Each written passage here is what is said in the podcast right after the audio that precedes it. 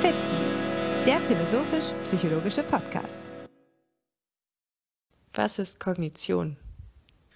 Herzlich willkommen, meine Damen und Herren, zu einer erneuten Ausgabe unseres Podcasts FIPSI, der sich im Rahmen der Arbeitsgemeinschaft Philosophie und Psychologie mit genau diesen beiden Disziplinen auseinandersetzt.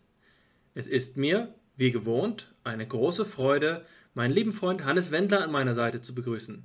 Hannes, wie läuft's? Ja, hallo Alexander, ich freue mich auch wieder hier zu sein. Mir geht's ganz prächtig und ich glaube, dass das damit zu tun hat, dass ich mich auf die heutige Episode freue. Wir werden ja über ein Thema sprechen, das der Kognition, das ähm, wahrscheinlich mehr geeignet ist als kaum ein anderes Thema, um eben gerade diese Schnittstelle zu beleuchten, an der wir uns befinden zwischen Philosophie und Psychologie. Ähm, was hältst du davon, wenn du uns ein bisschen einführst in das Thema? Es ist ja auch bekanntermaßen, darauf sind wir hier immer wieder zu sprechen gekommen, eines, das sich durch die notorische Schwierigkeit auszeichnet, die darin liegt, eben überhaupt mal anzugeben, was denn Kognition überhaupt ist.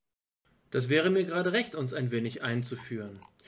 Also der Begriff der Kognition klingt wie eine Selbstverständlichkeit, weil er heutzutage so ubiquitär ist, an allen Orten und an allen Bestandteilen der Wissenschaft vorzufinden ist. Und das hat eben damit zu tun, dass er zur zweiten Hälfte des 20. Jahrhunderts ganz wesentlich gehört, insofern als er symbolisch für einen großen Fortschritt in unserem Denken, vermeintlichen Fortschritt in unserem Denken steht, nämlich denjenigen der komputationalen ähm, Arbeit in den Wissenschaften. Kognition ist in dieser Art und Weise auch schon von der Begrifflichkeit klar ein Wort, das englisch geprägt ist und indirekt eben durch, die, durch das deutsche Lehnwort auf den Diskurs verweist, auf, aus dem ähm, das Wort stammt, nämlich äh, den Zusammenhang, der viel eher noch Cognition meint, als er cogito, cogitare im Lateinischen. Natürlich gibt es diese verweist darüber hinaus zurück auf das Französische und dann unmittelbar auch auf das, oder vielmehr mittelbar jetzt an dieser Stelle, äh, auf das Lateinische. Aber wir hören doch eigentlich viel mehr Cognition, wenn wir Kognition sagen, als dass wir cogitare oder cogitatio hören. Wie können wir das nachvollziehen? Im Prinzip haben wir als ein Anhaltspunkt den Begriff der Cognitive Sciences, der Kognitionswissenschaften. Mit Cognitive Sciences ist an erster Stelle in der Regel nicht die Psychologie selbst gemeint. Die Psychologie ist ein Teilgebiet, und zwar zu einem Teil der Psychologie ein Teilgebiet der, ähm, der Kognitionswissenschaften. Es gibt also eine Schnittmenge. Diese Schnittmenge kann man als Kognitivismus bezeichnen, wobei man den Begriff Cognitivism im Englischen größtenteils als eine Polemik versteht, die bereits so etwas wie ein Antikognitivismus impliziert. Die englischsprachige Kognitionswissenschaft, die psychologisch ist, versteht sich einfach als eine Art von, mit einem gewissen Art äh, von Selbstverständnis, als die Psychologie überhaupt, und zwar eben diejenige Psychologie insbesondere, die über den Behaviorismus so hinausgeht, dass sie latente Variablen in den Darstellungen und in Erklärungen von, von Verhalten gestattet. Damit ist jetzt schon viel gesagt, was, bei dem wir sehr genau aufpassen müssen, dass wir nicht zwei Schritte auf einmal nehmen und dann ähm, den argumentativen Übergang verlieren. Entscheidend ist, dass wir ähm, die Kognition in einem Zusammenhang haben, der begriffsgeschichtlich mit dem Funktionalismus beispielsweise in Beziehung steht, als eine Erklärungsweise, die ähm, schon während der Zeit des sogenannten Behaviorismus zur Verfügung gestanden hat, aber eben zugunsten der verfügbaren Alternativen immer eher im Hintergrund stand. Und genau darüber wollen wir uns heute auch unterhalten. Wir wollen den Kognitionsbegriff als einen spezifischen psychologischen Begriff herleiten aus der Geistesgeschichte. Und das ist keine einfache Aufgabe. Es ist eine Aufgabe, die immer wieder von verschiedenen Perspektiven aus unternommen worden ist, die aber eben verschiedene Antworten hat. Es gibt hier keine Kanongeschichte der, äh, der Kognition, der Kognitionsbegrifflichkeit. Und ähm, da will ich einfach einmal Bezug auf ein paar Eckpunkte äh, nehmen, bei denen man sagen kann, wir haben im entfernten Hintergrund so Zusammenhänge wie eben die angesprochenen Cogitationes oder die Gnosis als antike Begrifflichkeiten, aber dann natürlich auch den Begriff des Denkens, bei dem man gut aufpassen muss, ob tatsächlich im Alltagsgebrauch oder in einem begriffsgeschichtlich nicht informierten Wortgebrauch, sowohl in Philosophie als auch in Psychologie, der Begriff Kognition nicht genau in solchen Richtungen verwendet wird, dass man damit eigentlich so etwas wie Erlebnisse des Denkens meint. Das ist die intellektualistische Seite des Kognitivismus, die man zwar auch nicht ganz äh, teilen kann, ähm, ähm, abteilen kann von dem, was Kognition alles bedeutet, aber es geht um noch etwas anderes. Und das findet man zum Beispiel bei Karl Friedrich Graumann, der gesagt hat, dass der äh, angemessene begriffsgeschichtliche Beginn für, die, für das Verständnis der Kognition William James wäre. Und zwar versteht er Kognition in dem Zusammenhang von Knowledge, von Wissen. Da sagt Graumann äh, recht wörtlich, dass es um Prozesse oder Produkte des Wissens geht. Und damit sind wir auch schon auf eine Doppelstruktur ähm, verwiesen, dass wir genauso wie wir es mit dem Informationsbegriff vor einigen Folgen besprochen haben, Kognition einmal als eine einen Vorgang verstehen können, bei dem wir so viel sagen wie dieses System ist gerade darin begriffen, kognitive Operationen durchzuführen. Das gilt zum Beispiel für die exekutiven oder kognitiven Funktionen wie Inhibition und ähm, Updating und Shifting. Aber es gibt eben auch das Produkt, die Kognition zum gewissen Maße. Und da könnte man jetzt einfach mal ganz hemdsärmlich, vielleicht in einer zum Epiphänomenalismus tendierenden Weise sagen, äh, am Ende des Prozesses der Kognition steht dann so etwas wie das Ergebnis und das ist das, was wir dann auch erleben. Die Idee ist hier jetzt also auch schon, und damit greife ich vorweg, dass äh, die äh, Kognition etwas ist, was zu den äh, Prozessen gehört, die unterhalb der Schwelle des Bewusstseins ablaufen, was gerade eben im schroffen Gegensatz zu, äh, zum Begriff des Denkens steht, den wir meistens als phänomenal verstehen. Zugleich haben wir aber bei dem Begriff von Knowledge oder Wissen im Englischen die Doppelung, dass Knowledge immer wieder auch mit Erkenntnis in Verbindung gebracht wird oder als Erkenntnis übersetzt wird. Das heißt, dass der Begriff, wenn wir ihn bei James aufsuchen, noch mehr bedeutet als das, was sich dann in dem folgenden Jahrhundert daraus ergeben hat.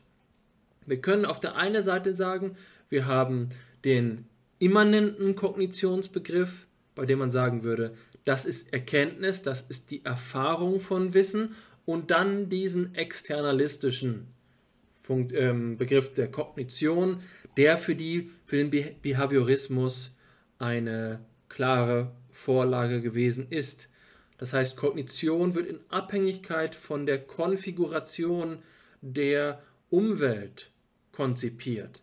Es geht darum, dass das Problem des Wissens oder das Problem des Erkenntnisproblems externalisiert wird.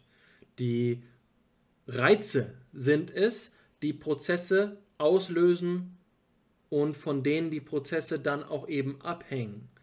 Das ist der Grund, weswegen man mit einem Kognitionsbegriff eigentlich, so wie er bei James angelegt gewesen ist, nicht geradewegs zu dem kommt, was wir heute landläufig als Kognitivismus verstehen, sondern wir können den Begriff der Kognition auch als einen Vorläufer der behavioristischen Forschungsart denken. Und das ist die Komplexität, über die wir uns heute auch unterhalten müssen. Was bedeutet denn jetzt Kognition, ohne dass wir präsupponieren, dass wir immer schon diese Kognition der Cognitive Sciences meinen, von denen ich gerade gesprochen habe? Also es gibt einen vermeintlichen Konsens über den Begriff, der so, äh, so weit aufgelöst wird, ähm, so tief wir eben in die Geistesgeschichte einsteigen. Und insofern glaube ich, dass man als erstes einmal ganz grundsätzlich sagen muss, Kognition ist nicht einfach Denken, Kogitare, ist nicht das Cogito von Descartes, ist nicht ähm, die Erkenntnis in einem rein philosophischen Sinne und deswegen bedarf es eines quasi lexikalischen oder Wörterbuch mäßigen Übersetzungsvorgangs zwischen den Disziplinen. Wir können nicht einfach eins zu eins den philosophischen Diskurs in den Psycholo psychologischen überführen. Aber innerhalb der Psychologie ist das Ganze auch nicht, ganz, äh, nicht, nicht so einfach, wie man es meinen könnte. Und äh, das ist der Problemhof, mit dem wir uns heute beschäftigen würden. Natürlich ist die Stoßrichtung immer die sogenannte kognitive Revolution, die beispielsweise von Chomsky ausgelöst worden ist, in direkter Abgrenzung zu, ähm, zum Behaviorismus Skinners. Aber dann gibt es eben diese Zwischenformen, die diese kognitive Revolution nicht einfach als ein Paradigmenwechsel entstehen lassen.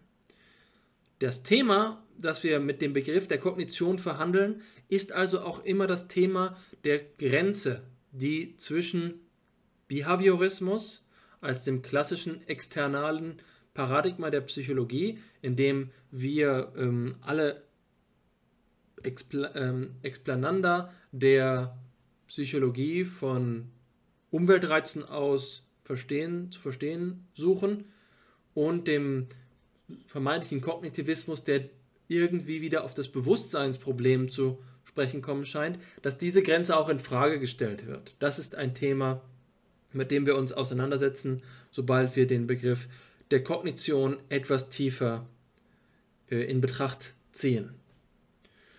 Letztlich, und damit möchte ich meinen ersten einleitenden Teil schließen, darf man, äh, wenn wir uns überlegen, wie es in der Psychologie dazu gekommen ist, dass wir Kognition heute in so einem weiten Sinne verstehen, indem man eine Vielzahl von widersprüchlichen Definitionen finden kann, wie es dazu kommen konnte, dass so ein operativer Begriff, so ein, man sagt im Englischen Umbrella-Term, so ein ähm, regenschirmartiger Begriff entstanden ist, stellt sich ja doch immer auch implizit die Frage, wie kann das geistesgeschichtlich, gerade mit dem Rückblick auf die Philosophie, in der es ja eigentlich immer um begriffliche Präzision geht, dazu gekommen sein?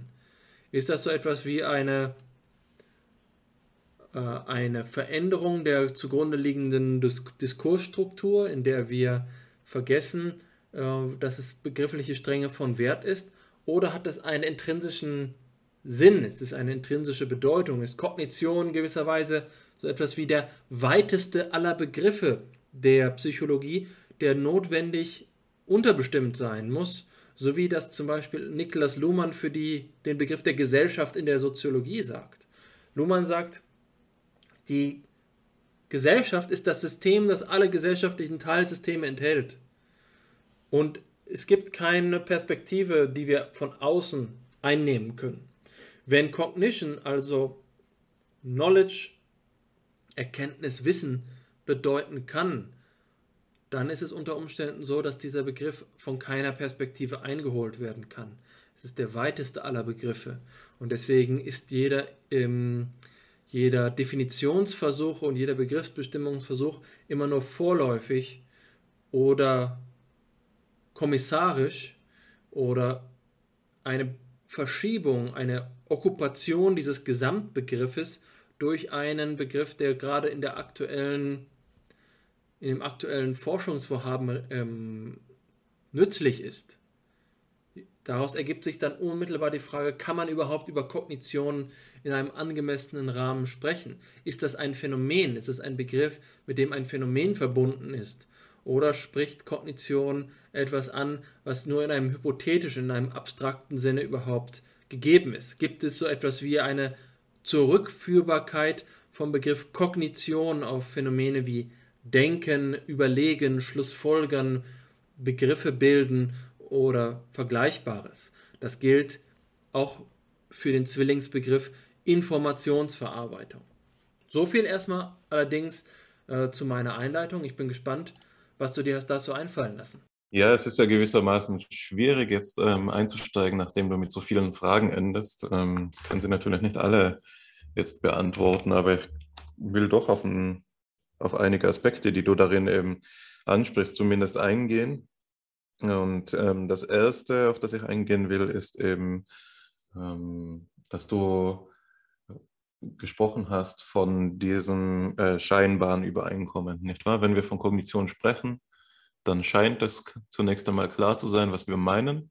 Aber wenn man genauer hinsieht, und das hast du jetzt ja schon ähm, anschaulich gemacht, wird das Ganze etwas brüchig, nicht wahr? Dann sieht man schnell einmal, dass äh, man am, am einfachsten äh, sagen kann, was Kognition nicht ist, nämlich nicht das Cogito des Descartes, nicht die Übersetzung ins Englische bloß, zumindest nicht das Cogitare vom Lateinischen und so weiter, sondern dass das, was wir mit Cognition, mit Kognition meinen, in erster Linie mal ähm, zur Disposition steht. Und damit schließt du an etwas an, das wir in FIPSI immer wieder schon thematisiert haben. Ich erinnere mich, dass ich es schon mal gesagt habe, ein, zwei Mal in früheren Episoden und ich will es auch jetzt wiederholen, nämlich, dass der Kognitionsbegriff äh, in, im wissenschaftlichen Kontext nun zumindest einer ist, der auch als Verlegenheitsbegriff fungiert. Nicht wahr? Es ist ein Begriff, der ähm, ein Schirmbegriff ist und eine sehr heterogene Vielfalt von Phänomenen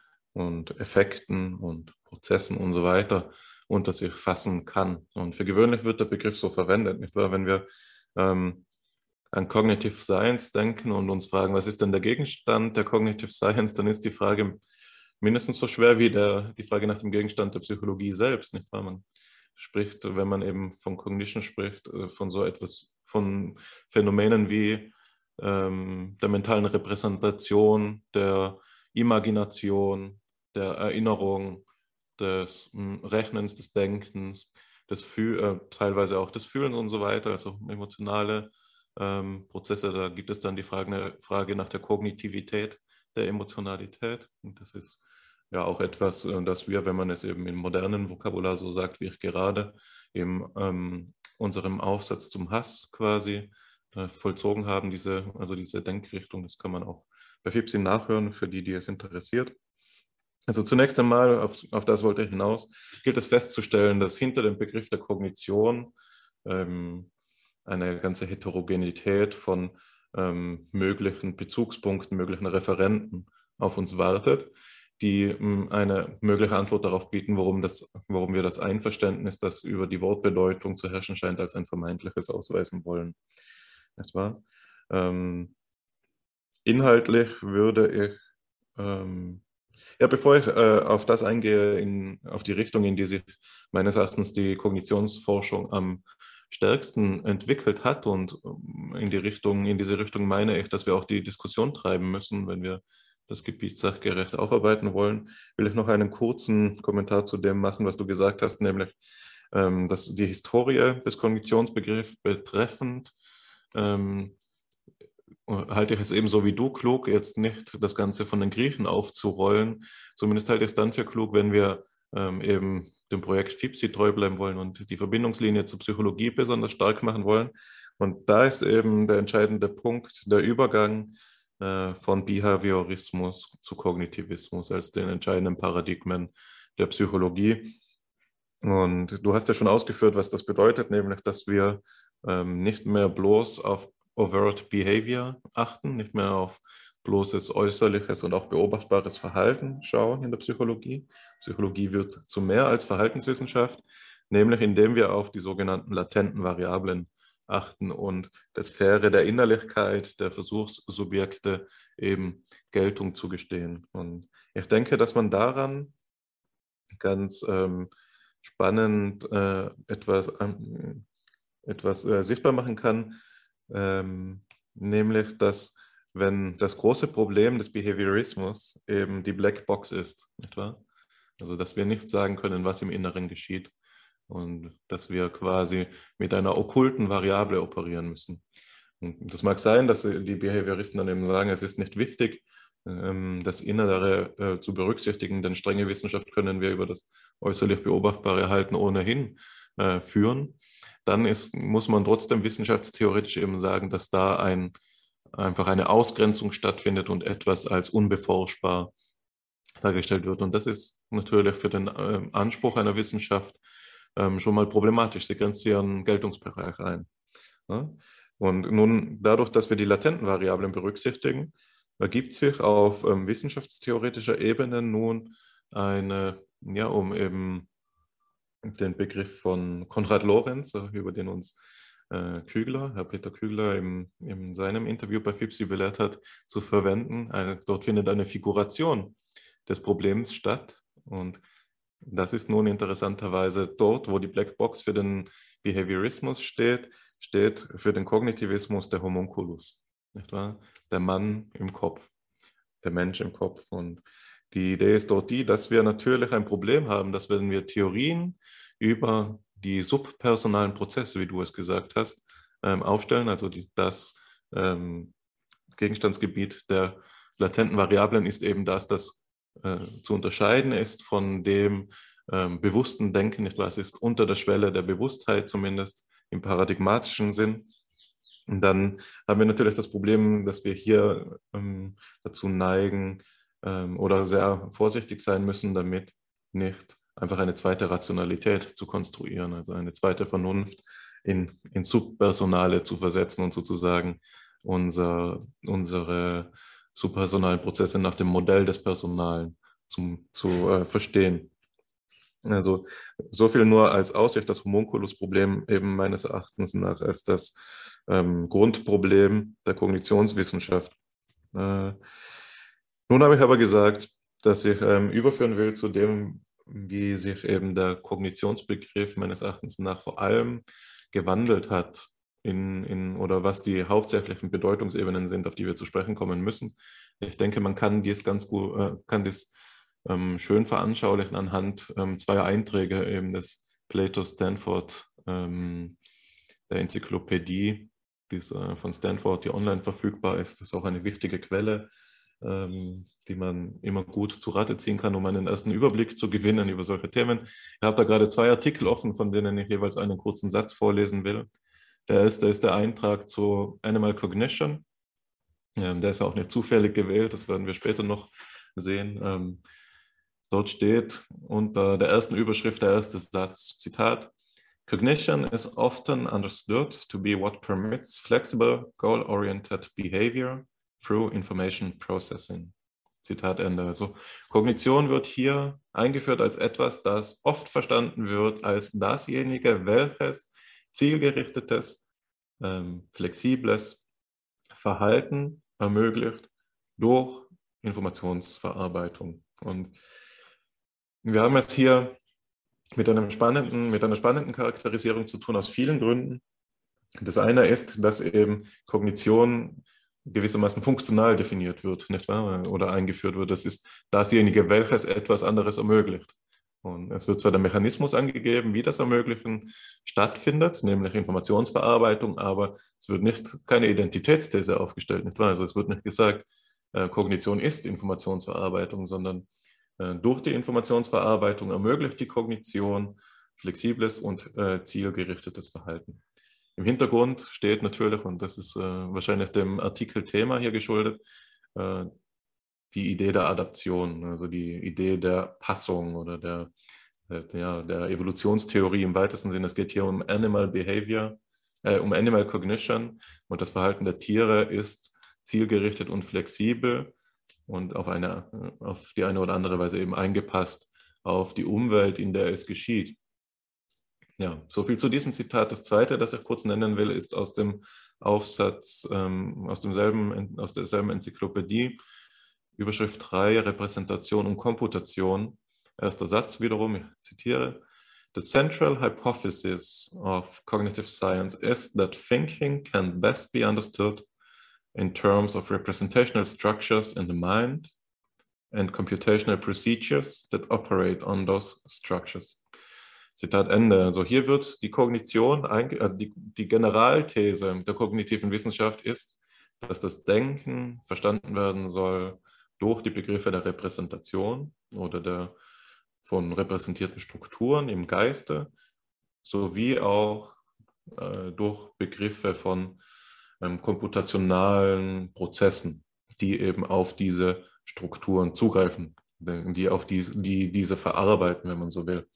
Hier taucht, das wird offensichtlich sein, ein, ein direkter Bezug auf zu dem, was vorhin gesagt wurde, zur Informationsverarbeitung.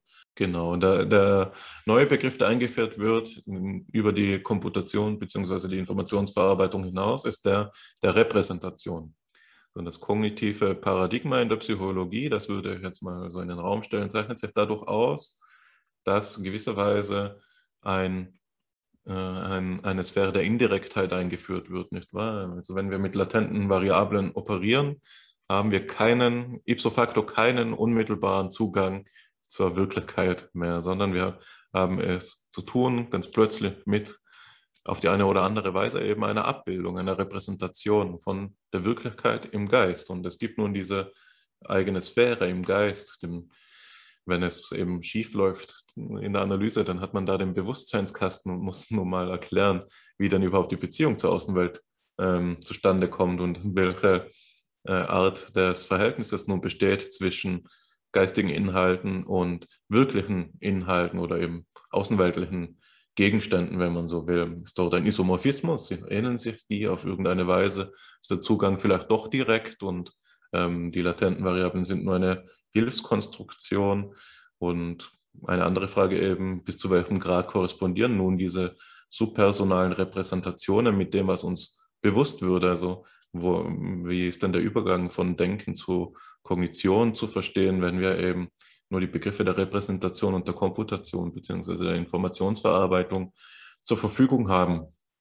Genau, also Du merkst, ich will meine, meine Übergabe an dich so gestalten, wie du deine an mich gestalten hast. Ich bombardiere dich mit Fragen.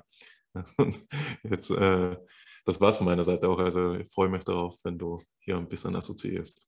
Ich halte es für ganz wertvoll, dass wir erstmal das Problemfeld sichten und gewisserweise damit einer Tendenz entgegenlaufen, die das Ganze nämlich für selbstverständlich hält.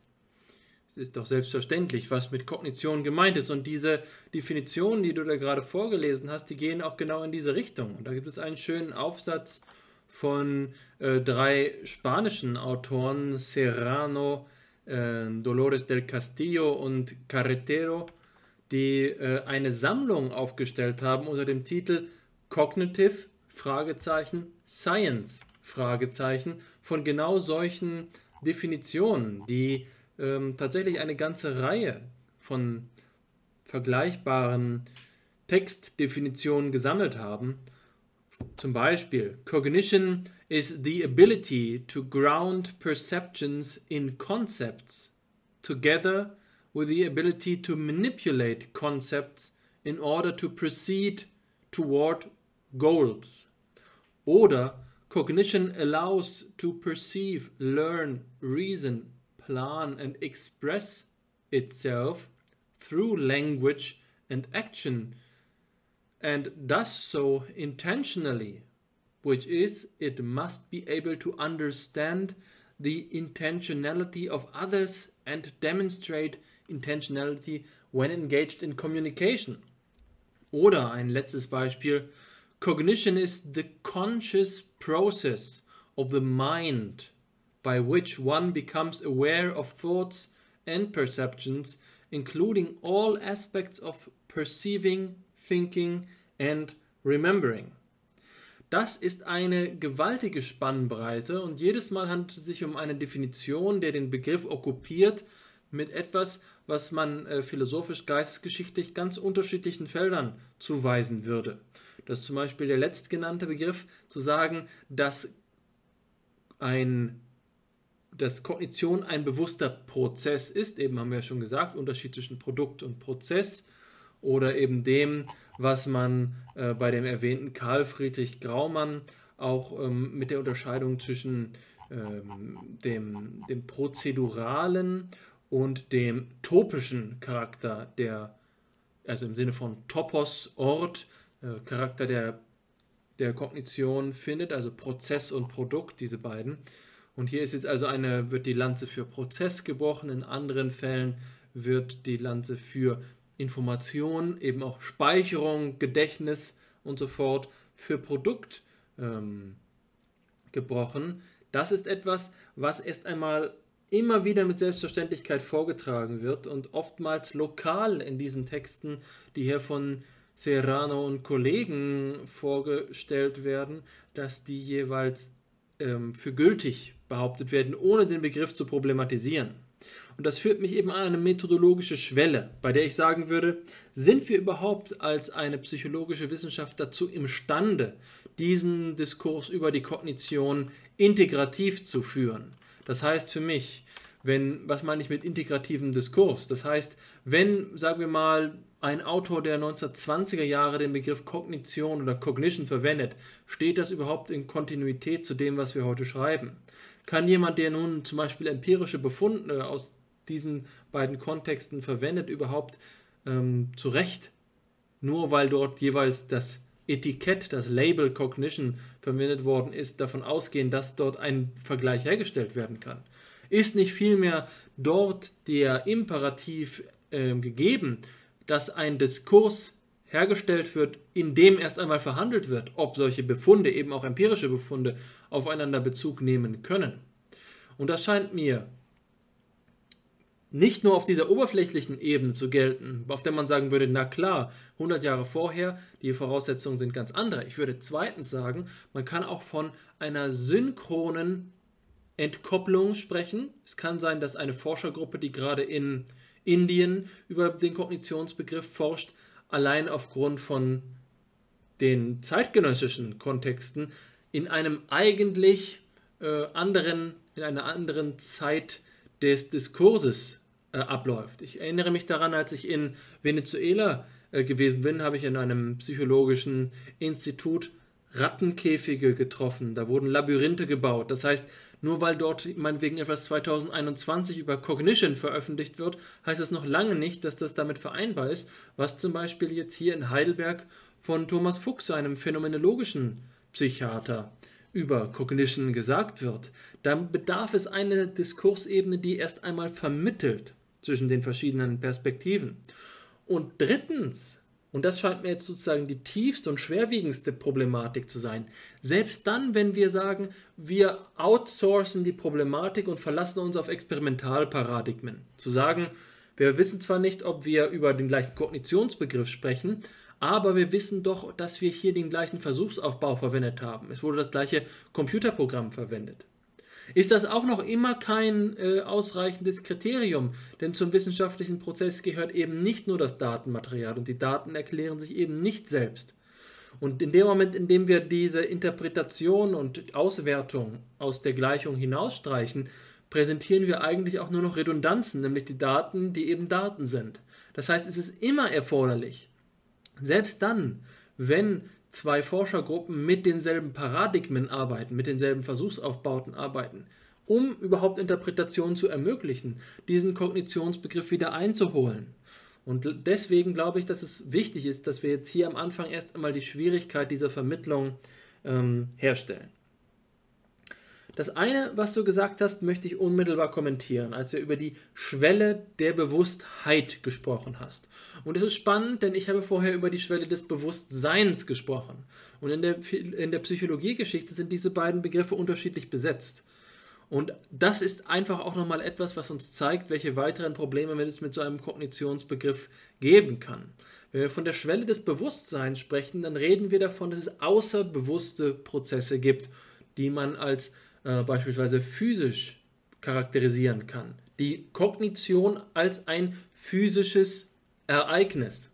Ich erinnere mich daran, ähm, dass ich einmal mit einem sehr experimentell äh, orientierten und geistreichen Psychologen, den ich sehr schätze, äh, gesprochen habe und er meinte, eine der Thesen seiner, eine der größeren Thesen, die über sozusagen die lokalen empirischen Befunde hinausgehen, seines eigenen Schaffens, sei, Kognition ist ein physisches Phänomen. Und da äh, beißt sich auch die Katze leider oder wer auch immer, ich vergesse mal, welches Tier sich nun in den Schwanz beißt, wie die Redewendung ist. Ich sage mal die Katze, äh, könnte auch ein anderes Tier sein. Da beißt sich eben etwas in den Schwanz, ähm, bei dem man sagen könnte, wie kann denn etwas, was gewisserweise der Gesamtzusammenhang des, äh, des Erlebens aus einer psychologisch-explanatorischen äh, Perspektive ist, nämlich die Kognition, gleichzeitig physisch und Phänomen sein. Also physisches Phänomen ist hier in einem Sinne verstanden zu sagen, wir können die Kognition eliminativ materialistisch bestimmen und in dem Moment müsste man eigentlich, und das ist ein klassisches Argument, das sich zum Beispiel bei da, äh, Danzer Havey findet, dann könnte man auch ähm, also eigentlich auf das ganze Phänomenalitätsvokabular verzichten. Dann erscheint hier nichts mehr. So, und das ist eben der Punkt, wenn wir sagen, jenseits der Schwelle des Bewusstseins. Bewusstheit ist der Begriff, den du verwendet hast. Und da könnte man jetzt sagen, das Bewusstsein hat mehrere Schichten oder Strukturanteile. Und dann gibt es eben den vorbewussten oder unterbewussten, unbewussten Teil, ja, das ist jetzt ein bisschen missverständlich, unbewussten Teil des Bewusstseins. Aber es ist immer noch etwas, bei dem man sagen würde, Kognition operiert auf einer zwar subpersonalen, aber immer noch symbolischen Ebene. Und das ist eine Debatte, die uns nun auf der anderen Seite führt, äh, hinführt, nicht auf der Seite der Beziehung zwischen Behaviorismus und Kognitivismus, sondern auf der Seite von Kognitivismus und Konnektionismus. Der Konnektionismus ist eine äh, Position, die eben im Kern davon ausgeht, dass wir Kognition nicht nur subpersonal, sondern subsymbolisch erklären können. Subsymbolisch wäre eben genau zu sagen, in diesem Sinne, indem ich jetzt diese Behauptung korrigiere, Kognition ist ein physisches Ereignis. Es vollzieht sich, sie vollzieht sich, die Kognition vollzieht sich in der Materie, im Stoff, in dem ähm, Substrat und ist damit eben identisch. Es ist an Kognition ist nicht mehr als das, was tatsächlich beispielsweise in einem Nervensystem stattfindet. Und hier können wir schon an einfachen Formulierungen, an denen man sich erstmal darüber klar werden muss, was der Unterschied zwischen Bewusstsein und Bewusstheit und so fort ist, ähm, sich darüber, äh, ja, man muss sich darüber bewusst werden, dass zur angemessenen und präzisen, unverfänglichen ähm, und, und nicht in das Chaos führenden Diskussionen über diese Begriffe eine, ein nomologisches Netzwerk erforderlich ist. Also ein Begriffssystem, das uns eine Verortung gestattet, indem wir eben nicht sagen, Moment, wir haben jetzt das Wort Kognition problematisiert, aber was ist mit den Begriffen, mit denen wir es problematisieren wollen? Wenn wir sagen, Kognition ist nicht Bewusstsein, was ist denn überhaupt Bewusstsein? Kognition ist nicht äh, Nervensystem, was ist denn überhaupt Nervensystem? Und so weiter und so fort. Kognition, Information, äh, Funktion, also diese Begriffe stehen in einem Zusammenhang, den man als ähm, Grundsätze, Grundbegriffe der Psychologie klären muss. Und diese Klärung ist immer nur übergangsweise, kommissarisch äh, oder eben bis zu einem Grad eben ähm, in, in der Art und Weise eines beständigen Neuhinterfragens möglich. Das gehört auch dazu. Und eine begriffsvergessene Psychologie, die glaubt, dass man alles vor sich hin definieren kann, ist eben eine solipsistische Wissenschaft. Eine Wissenschaft, die sich immer nur in einem inneren Monolog befindet, der überhaupt nicht dazu in der Lage ist, zu einem authentischen Kontakt äh, zu anderen Forschungsperspektiven in Beziehung zu stehen. Das ist sozusagen die dunkle Seite der Meta-Analyse. Natürlich kann man Meta-Analysen äh, vor sich hin rechnen und operiert dann mit Datensätzen, bei denen man davon ausgeht, dass die Messbedingungen das rechtfertigen, aber eben nur als eine implizite Voraussetzung, also eine Präsupposition, bei der man überhaupt nicht genau fragt, ist das denn überhaupt angemessen? Und deswegen ist es so wichtig, dass wir hier jetzt erstmal ähm, problematisieren. Du hast über die Blackbox gesprochen und in dem Zusammenhang gibt es eben hier jetzt die Frage, äh, was ist denn überhaupt dasjenige Explanandum, über das wir sprechen? Wenn wir sagen Blackbox, ist das ja eine Metaphorik und das ist eine der klassischen Metaphern, die schon von, äh, von Henri Bergson in Frage gestellt worden sind. Bergson hatte schon Ende des 19. Jahrhunderts angemerkt, ähm, auch im, mit Kant im Hintergrund, dass Zusammenhänge des Geistigen oft mit räumlichen Metaphern thematisiert werden, obwohl es sich um Dinge handelt, die keine räumliche Natur haben. Und mein Lieblingsbeispiel ist dafür Mind Wandering. Ein Begriff, der so blumig und auch so reich ist, bei dem man sich gut vorstellen kann, dass dort jemand seine Wanderschuhe anzieht und in die Berge steigt und sich einfach mal gehen lässt und die Natur genießt und sich davon vom Weg abkommen lässt, vielleicht sogar. Das ist äh, Mind-Wandering, aber es hilft eben nicht, um die Beschaffenheit dessen, was dort tatsächlich geschieht, zu artikulieren. Und da kommen wir eben auf diesen zentralen Begriff. Mind. Mind ist ein Begriff, den wir insbesondere von Gilbert Ryle kennen. Gilbert Ryle, ähm, The Concept of the Mind, ist ein wichtiger Text, der, ich glaube, in den 1940er Jahren veröffentlicht worden ist und genau auch die Frage nachstellt, wie man Geistigkeit charakterisieren kann. Und hier gibt es natürlich jetzt eine fragile Beziehung zwischen dem, was Ryle Mind nennt und durchaus auch diesen Charakter von Intentionalität besitzt ähm, und Kognition, weil Mind doch immer, und das sagt ähm, Ryle auch explizit, das, äh, das intellektive Phänomenale vorweist. Wir sprechen doch irgendwie vom Denken. Auch wenn Ryle den Begriff des Denkens bewusst zurückweist, im Englischen den Begriff Thinking, der eben ambivalent ist. Man kann damit believing, supposing äh, und vieles weiteres meinen. Deswegen steht hier auch für ihn Mind eher als ein Begriff, der genauso wie Cognition so ein Umbrella-Term ist, so ein Integrativbegriff, ein operativer Begriff, mit dem wir überhaupt nicht äh, auf einen einfachen Sachverhalt hinweisen, sondern vielmehr eben auf einen Zusammenhang, auf einen Sachverhalt, der nicht komplex ist, auf nichts Einfaches, der ähm, nichts Einfaches enthält. Deswegen handelt es sich hier um eine wesentlich epistemologische Problematik. Es handelt sich nicht einfach um eine Begriffsklärung, mit der wir uns dann die empirische Arbeit erleichtern, sondern es handelt sich um ein Wurzelproblem alles psychologischen Forschens, das irgendwie auch das ähm, Torwächter oder Tor, äh, ja, Torwächter oder äh, Türsteher oder Torhüter Problem der Psychologie ist, denn der Mind oder der Cognition-Begriff steht in dem Moment, in dem er symbolisch und nicht symbolisch verstanden wird, doch noch irgendwie vor der vollkommenen Naturalisierung des Psychischen. Insofern stehen wir hier unmittelbar in Beziehung zu dem, was wir in ähm, der 24. Episode von FIPSI thematisiert haben, dem Bewusstseinsproblem. Cognition ist auch ein Bestandteil des Bewusstseinsproblems und stellt die Frage, ob es überhaupt eine psychologische Selbstständigkeit geben kann. Wir hatten in einer vorherigen Folge von FIPSI einmal die Frage der Reduzierbarkeit gestellt und das ist genauso ein Zusammenhang, bei dem wir sagen können, der Kognitionsbegriff ist nicht einfach nur eine Systemstelle oder ein Operator für, für Einzeluntersuchungen, sondern es steht und fällt mit ihm sehr viel.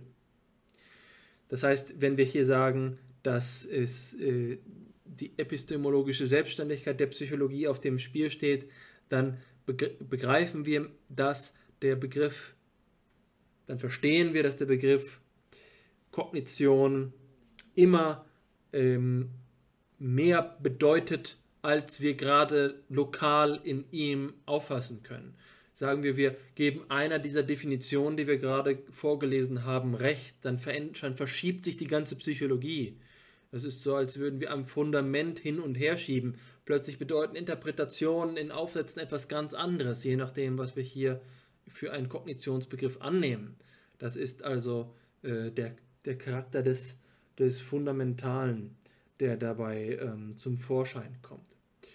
Also ich glaube, dass uns jetzt vor Augen steht, mit was für einem Welträtsel, um hier auch diesen, diese Begrifflichkeit, die wir bei Herrn Kügler gehört haben, ähm, nochmal aufzugreifen, dass wir hier vor einem Welträtsel stehen, das in engem Zusammenhang mit dem Bewusstseinsproblem steht, aber doch nochmal eine ganz andere Seite betrifft.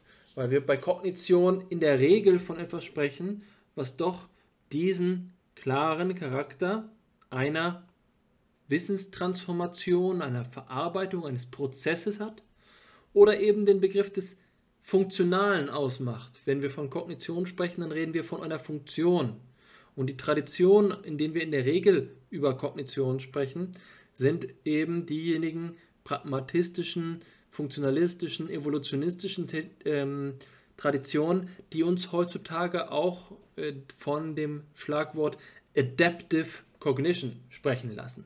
Das Adaptive, die Anpassung an eine, an eine Umwelt als Kern des, ähm, des kognitiven äh, Konzepts zu sagen, dass was auch immer dort geschieht, der Erhaltung eines Organismus, der Regulation eines Organismus, äh, dem, ähm, dem Ausgleich dient und insofern eine Komponente ist, die aus sich selbst heraus nicht auf die phänomenale Bedeutsamkeit angewiesen ist, sondern immer die Strukturzusammenhänge im, im Gewebe, im Gewebe der jeweiligen psychischen Aktivität ausmacht.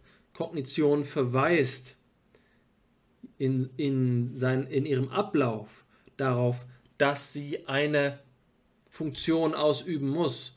So wie man immer wieder in der Literatur die Argumentation findet, wieso sollte man von einem Phänomen ausgehen, es beobachten können, wenn es keinen Zweck hätte, gewisserweise keine, kein Dienst leistet. Kognition ist ein Begriff, bei dem wir von vornherein zumeist davon ausgehen, dass es nicht der Ort der Bedeutung ist, sondern dass es dem zuarbeitet.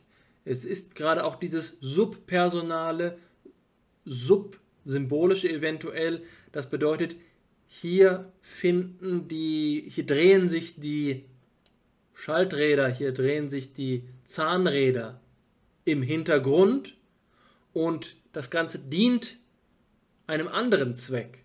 Es läuft mit einer anderen, einer Ursache ab, die da außerhalb davon steht. Also sowohl Grund als auch Ursache sind nicht das. Die Kognition setzt sich nicht selbst ihren Zweck. Die Kognition ist einfach nur der Vollzug. Dieser Vollzugscharakter ist etwas, bei dem der äh, Kognitionsbegriff in den meisten dieser gerade erwähnten evolutionistischen, funktionalistischen ähm, und pragmatistischen Konzepte eingebettet ist. Ich glaube, dass wir jetzt zwei Stoßrichtungen haben. Wir können sagen, gut, wir dekonstruieren unseren Diskurs und sehen einfach an allen Stellen, wie diese Definitionen unzureichend sind. Oder wir lassen uns ein und sagen, ja, uns geht es doch darum, die Psychologiegeschichte zu verstehen wir wollen an einen Punkt kommen, an dem wir auch verstehen, was unter kognitiver Wissenschaft gemeint ist. Und deswegen ähm, akzeptieren wir, dass, so wie es Graumann sagen würde, eben von William James an diese Prozeduralität im Mittelpunkt steht, die wir einfach markieren können als einen Punkt einer Setzung, einer Definition bei der man immer wieder daher zurückkommt, dahin zurückgehen muss zu fragen, gibt es denn nicht ein Phänomen der Kognition und nicht einfach nur diese Systemstelle, von, äh, von der wir hier gerade sprechen, der adaptiven Seite des, ähm, des, des Psychischen, aber doch sagen, von dort an schreiten wir fort. Wir haben die Präsuppositionen jetzt ausreichend ausführlich dargestellt und können nun sagen, all das, was wir im Folgenden über Behaviorismus und Kognitivismus sagen, sagen wir immer unter der Bedingung, dass ähm, die, die Begriffsgeschichte unvollständig ist, dass hier Setzungen vorgenommen werden, dass Präsuppositionen in Kauf genommen werden, dass sich einfach weltanschaulich bestimmte Denkformen durchsetzen, die uns an den Punkt treiben, an dem Kognitivismus heute mit dieser Selbstverständlichkeit, die ich vorhin erwähnt habe, dieser Selbstverständlichkeit aufgefasst wird. Bevor wir voranschreiten zu ähm, der Diskussion von, eben wie du jetzt angekündigt hast, Behaviorismus und Kognitivismus im engeren Sinn, möchte ich noch nur äh, einen kurzen, ein, zwei kurze Nachträge bringen, in denen ich eben antworte oder eingehe, aufgreife. Sagen wir so, indem ich Aspekte dessen aufgreife, musste ich gerade die Worte suchen, ganz lustig, ähm, bei dem ich Aspekte davon aufgreife, von, die du eben angeführt hast. Und das ähm, Erste, auf das ich zu sprechen kommen will, ist ähm, ja die Rede von Bewusstheit und Bewusstsein. Ähm, dazu nur ganz kurz, da, das hast du ähm, ja sehr hellhörig da aufgefasst ähm, und auch gleich fruchtbar gemacht, diesen Unterschied. Er hatte ähm, bei Bewusstheit tatsächlich an Freud denken müssen und an, an diesen, also du hast das richtig rausgehört, ähm, auch wenn ich vielleicht jetzt es gar nicht so bewusst in Abgrenzung zu deiner Rede verwendet habe. Aber es ist richtig, dass man diese beiden ähm, Sphären voneinander trennen muss. Und ich denke, dass eben da, das Verständnis von außer, außer äh, Prozessen, die außerhalb des Bewusstseins liegen können, ähm, die, das Extramentale im Sinne des Konnektionismus, so wie du es charakterisiert hast, dass eben Kognition als einen physischen Prozess auffasst, sagen wir eben als, als die Aktivität des Zentralnervensystems, insofern in direkter Beziehung zu etwas steht, das du auch angesprochen hast, als dass es eben gerade dieses Verständnis von Kognition ist, das Gilbert Ryle eben in, in seiner Schrift, der Concept of Mind, als das klassische Beispiel für einen Kategorienfehler anführt. Nicht wahr? Das heißt, wir können hier anhand des Kognitionsbegriffs ähm, ein, eine der zentralen Denkfiguren des philosophischen Denkens überhaupt ähm, einführen. Soweit ich weiß, wurde ähm, der, also stammt der klassische Begriff des Kategorienfehlers eben von diesem Werk Riles, so hat es mir zumindest Peter McLaughlin einmal dargelegt, also ein Professor hier am Heidelberger Institut. Ähm, und das ist eben die Idee, dass ähm, wir Phänomene, die eigentlich zu unterschiedlichen logischen Typen gehören, so behandeln, als würden sie zum selben logischen Typ gehören oder Phänomene, die zum selben logischen Typ gehören, eigentlich ebenso behandeln, als würden sie zu unterschiedlichen logischen Typen gehören. Und man kann das anhand einfacher Beispiele mitvollziehen, was das bedeutet. Ein klassisches Beispiel ist eben, dass ähm, die Zahl 12 grün ist oder dass die Zahl 12 5 Kilogramm wiegt. Ja, diese, diese Sätze sind offensichtlich falsch und sie sind falsch auf eine ganz eigentümliche Weise. Nicht wahr? Zu sagen, die Zahl 2 ist blau, ist nicht falsch, wie zu sagen, dass die Zahl 2 ungerade ist. Es gibt hier einen Unterschied in den Arten der Falschheit, die man damit zum Ausdruck bringen kann, ne? nämlich der Art, als dass eben die Aussage, dass die Zahl 2 ungerade wäre, falsch ist, aber keinen Kategorienfehler begeht, da Geradheit und Ungeradheit eine Kategorie ist des logischen Typs, unter der, also der sinnvollerweise angewendet werden kann auf Zahlen. Allerdings ist Farbe der falsche logische Typ. Nicht wahr? Farbe, Farbe sagt wir über Erlebnisinhalte aus. Die Farbe ist etwas, äh, das wir sehen, könnte man verkürzt sagen, die Zahl ist etwas, das wir denken. Ähm, aber das, das ist wirklich arg vereinfacht.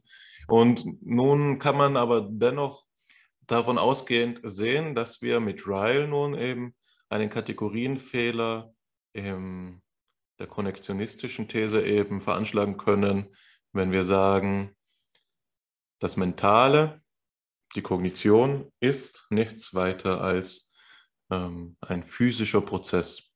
Dann würde Ryle sagen, hier liegt der Kategorienfehler vor. Es ist auf eine ganz grundsätzliche Art und Weise falsch, so zu sprechen. Nicht auf die Art und Weise falsch, dass wir uns irren und einfach unsere Theorie verbessern müssen, nicht wahr? Sehen, ja, okay, die Zahl 2 ist doch gerade und nicht ungerade.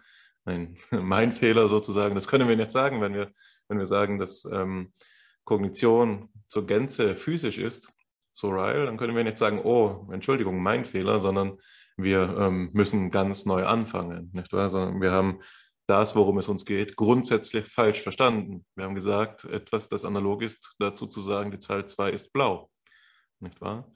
Ähm, das ist das, so habe ich, deute ich zumindest das, was du gesagt hast, Alexander, dass eben nach Ryle ähm, es in der Kognition einen irreduziblen, phänomenalen Anteil gibt. Nicht wahr? Das ist letztlich eben auch die These, die wir ähm, wiederfinden bei Zahavis Minimal Self-These, ähm, immer dann, wenn eine Kognition stattfindet, ist ein, diese äh, Kognition erlebendes Subjekt präsent. So könnte man das vertiefen. Und das ist nämlich der nächste Punkt, auf den ich zu sprechen kommen will, ist, dass diese Kognition nicht nur uns dazu instand setzt, eben das weite Feld des Kategorienfehlers zu erschließen und für uns fruchtbar zu machen, sondern eben auch noch metaphysische Fragen, die die Konstitution des ähm, Psychischen betreffen, zu stellen. Also wir können fragen, ob es Kognitionen gibt, die ähm, subjektlos einfach nur stattfinden, die Lichtenberg-These, die auch bei Nietzsche schon ähm, sehr vorfindet. Nicht wahr? Nietzsche sagt einmal nicht, dass wir besser sagen sollten, nicht ich denke, sondern es denkt. Und manch, manches Mal denkt es eben auch noch ein Ich.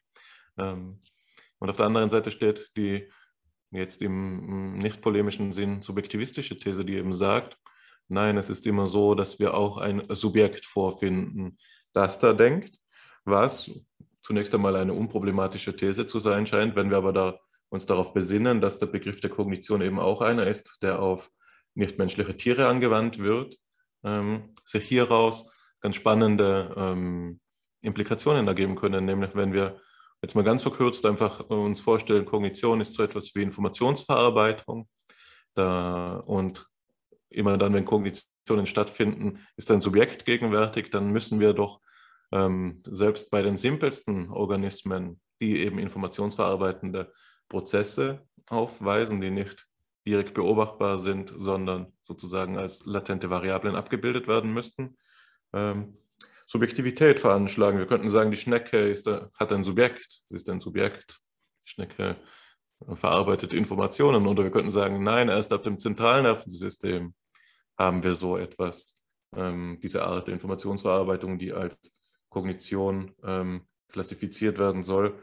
Dann müssten wir vielleicht beim Hund sagen, dort ist ein Subjekt, damit haben wir vielleicht weniger Schwierigkeiten, aber wir sehen schon, egal wo man die Grenze veranschlägt, sie hat auf der einen Seite wichtige ethische Implikationen und auf der anderen Seite wichtige metaphysische ähm, Implikationen, nämlich sie, ähm, sie ähm, grenzt, erlaubt uns sozusagen eine, eine Position zu beziehen zur Mensch-Tier-Differenz oder sie nötigt uns sogar ähm, dazu und äh, nötigt uns somit auch dazu, zu, ähm, im, zu überlegen, eben, wie weit unsere Verwandtschaft zu anderen Lebewesen reicht und ob es dort noch einmal qualitative Sprünge gibt. Nicht wahr? Also wir teilen zwar evolutionstheoretisch mit allen Tieren nach der Standardinterpretation einen gemeinsamen letzten Vorfahren, aber doch nur mit wenigen einen engeren Begriff des Subjekts, wenn, also wenn wir jetzt die zweite These annehmen dass sie eben ein Zentralnervensystem voraussetzen würde. Das nur am Rande, also einfach noch, um eben zu illustrieren, wie man hier mit dem Begriff der Kognition äh, umgehen kann, um hm, ja, Phänomengebiete zu erschließen, um eben auch ähm, Schnittstelle zur Philosophie zu betreiben.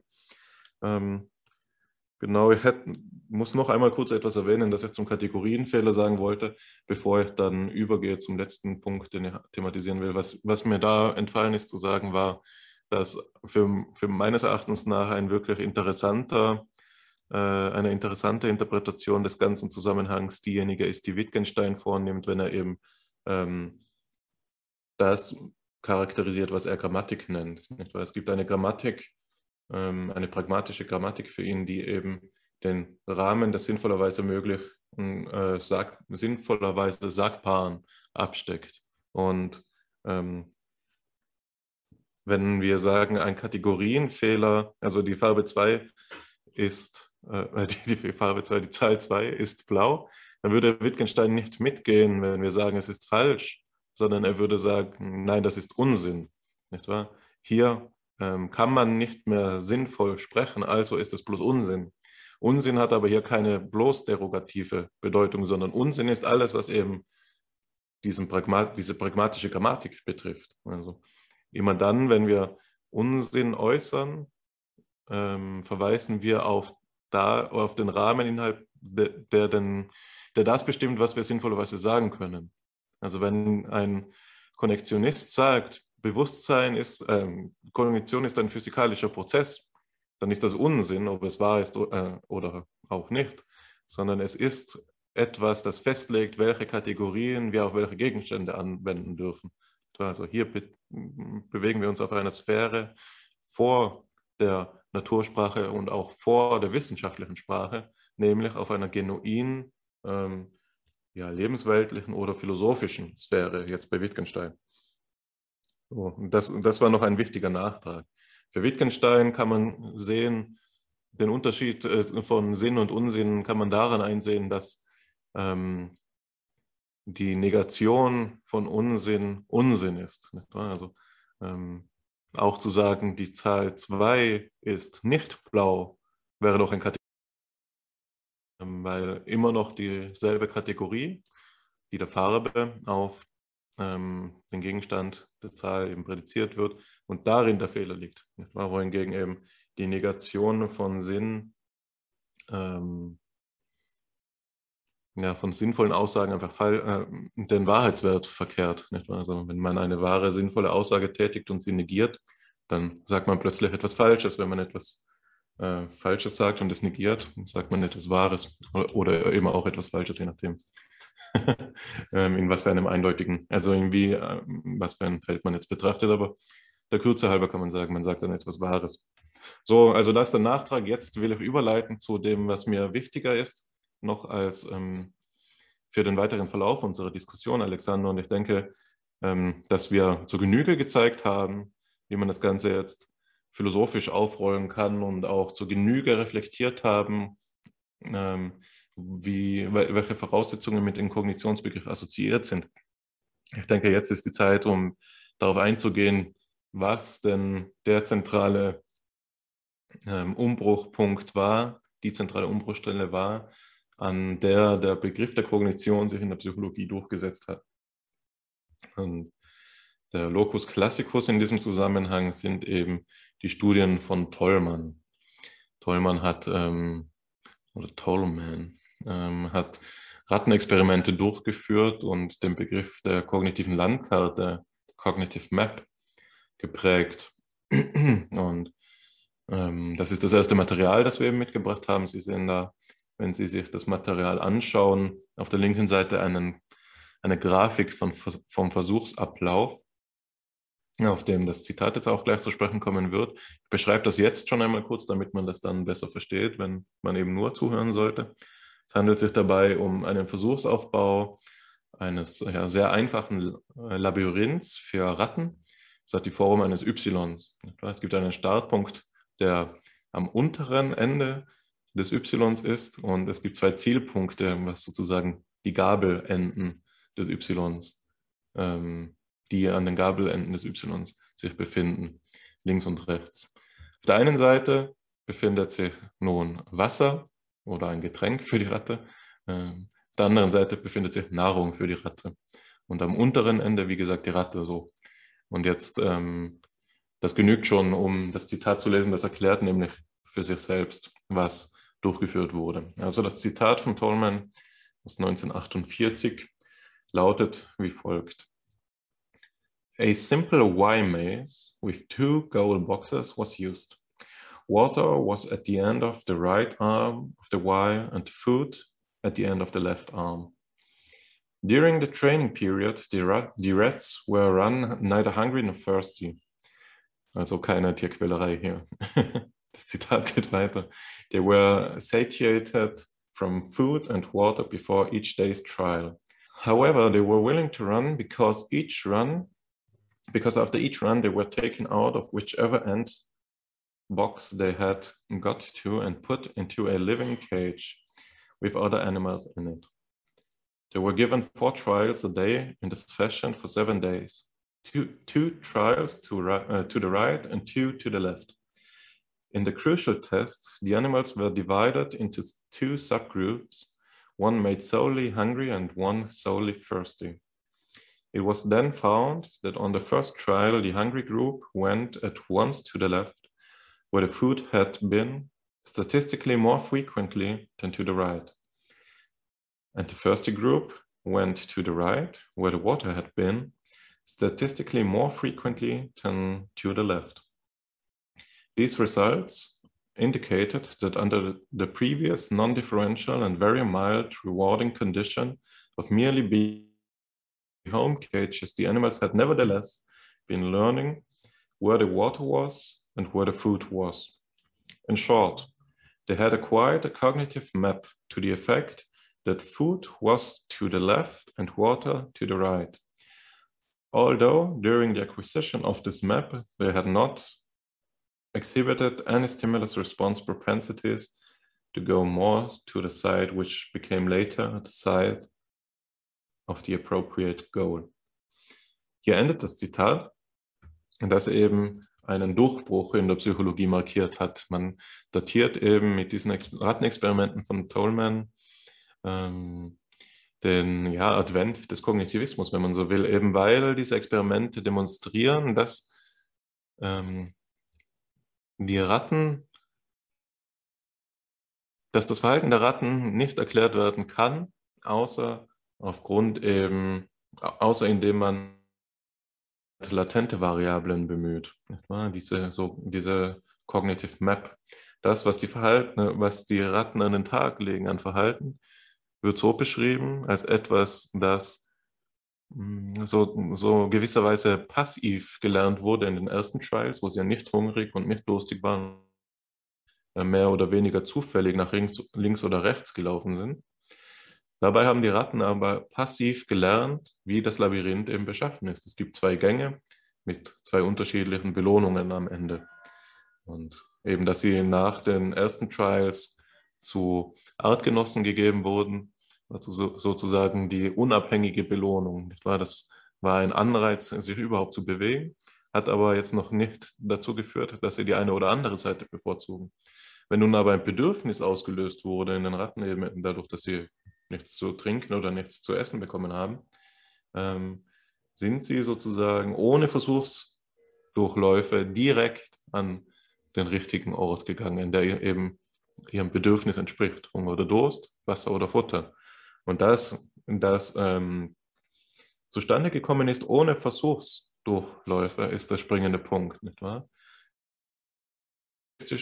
Argumentieren müssten wir sagen, es ist zumindest eingangs eine gewisse Zufälligkeit in der Wahl des, ähm, des Ortes, den Sie aufsuchen und Sie lernen dann über die Zeit, ja, rechts ist ähm, das, was ich suche oder dort, wo es so und so riecht und so weiter. Sondern Sie hatten es schon gelernt, passiv, haben es sich gemerkt, haben eben eine kognitive Landkarte ausgeprägt, sich daran erinnert und konnten dieses, äh, ja, sage es jetzt mal anthropomorphisierend, dieses Wissen dann dazu verwendet, um sich eben adaptiv und gewisserweise einsatzvoll zu verhalten. Es ist ein Versuchsablauf. Ich bin sicher, Alexander, dass du uns dazu noch einiges zu sagen haben wirst. Du kennst mich gut. Also, ich will ähm, Zugleich aber noch die Gelegenheit nutzen, bevor ich jetzt auf Tolman eingehe, auf das einzugehen, was du vorher genannt hast, mit Wittgenstein, mit ähm, Ryals Kategorienfehler. Ich glaube nämlich, dass ich zu dem Zeitpunkt jetzt, in dem wir ähm, aktuell jetzt sprechen, mittlerweile noch klarer sehe, was eigentlich der zentrale Punkt unserer ähm, Fragestellung ist. Und das ist die Frage, ob wir, wenn wir von Kognition sprechen, ein phänomenalen Bestand als Bezugspunkt haben. Das, was du gesagt hast mit Ryle und was auch das Bewusstseinsproblem ist, ist also gewisserweise, ist, die, ist das Denken eine Spur äh, der Kognition? Ist das Denken eine Manifestation der Kognition? Ist Denken, zum Beispiel Denken oder eben auch alle anderen Erlebnisse, ist das etwas, was man als Kognition zu einer, auf eine gewisse Weise identifizieren kann? Oder ist Kognition vielmehr nur ein zugrunde liegender, ein zugrunde liegender subbewusster Vorgang? So. Und das will ich nochmal illustrieren mit einem Gedanken, den ich, äh, der sehr wichtig für die Entwicklung der kognitiven Psychologie ist. Und das ist eben die Validität von Introspektion. Die Introspektionsfrage haben wir im Podcast schon diskutiert, deswegen können wir da zum gewissen Grad anschließen. Aber die Frage war also, ist, und das ist die Frage von Nisbet und Wilson 1977, ist in kognitiven Selbstberichten Information über Kognition. Wenn ich davon erzähle, was ich erlebe, während ich ein, ein Problem löse, gibt mir das Auskunft über Kognition oder sind hier zwei getrennte Bereiche? Haben wir meine Erlebnisse als reine epiphänomenale äh, Gegebenheiten, die eigentlich nur Anzeige sind, nur Monitor sind und darunter liegt eben eine Schicht, die äh, dem und das ist jetzt der entscheidende Punkt, nicht isomorph ist. Also dann, wann immer ich einen Gedanken, äh, in einem Gedanken meinetwegen ein bedeutungshaftes Ereignis habe, eine Qualia erlebe, gibt das keinen Hinweis darauf, dass sich in der zugrunde liegenden organischen Struktur etwas Verhältnis analoges, etwas in denselben Re Relationen sich bewegendes verändert hat. Also die Bewegung, die von den Unterschieden zwischen Grün und Rot kann man keine Inferenzen über die Unterschied, die zugrunde liegenden Wellenlängenveränderung äh, haben dann wäre eben Kognition als Informationsverarbeitung ein subpersonaler Prozess, der mit Dingen wie den Äquivalenten, den neuronalen Äquivalenten von Wellenlängen arbeitet, aber mit unseren Erlebnissen von Rot und Grün hat das nichts zu tun. Wir können also nicht von der Erlebnisseite auf die Kognitionsseite interferieren. So, und jetzt kommt ein Argument, was ich von meinem geschätzten Kollegen Daniel Holt habe der sagt, Moment, Nisbet und Wilson, wie ist es denn zum Beispiel beim Kopfrechnen? Ist es nicht ganz offensichtlich, dass wir dabei Manipulationen vornehmen, bei denen die, der introspektive Gehalt tatsächlich etwas ähm, mit, der, mit den Operationen zu tun haben muss? Ist es da nicht zwingenderweise so, weil die erforderlichen logischen Operationen identisch sind mit der symbolischen Ebene, können wir hier nicht so etwas wie eine Kongruenz und eine Isomorphie erzwingen. Aber der, die entscheidende Frage ist jetzt also, wenn Kognition prozedural ist, wenn Kognition diesen Prozesscharakter hat, nicht identisch ist mit neuronaler Aktivität, ähm, können wir es erleben.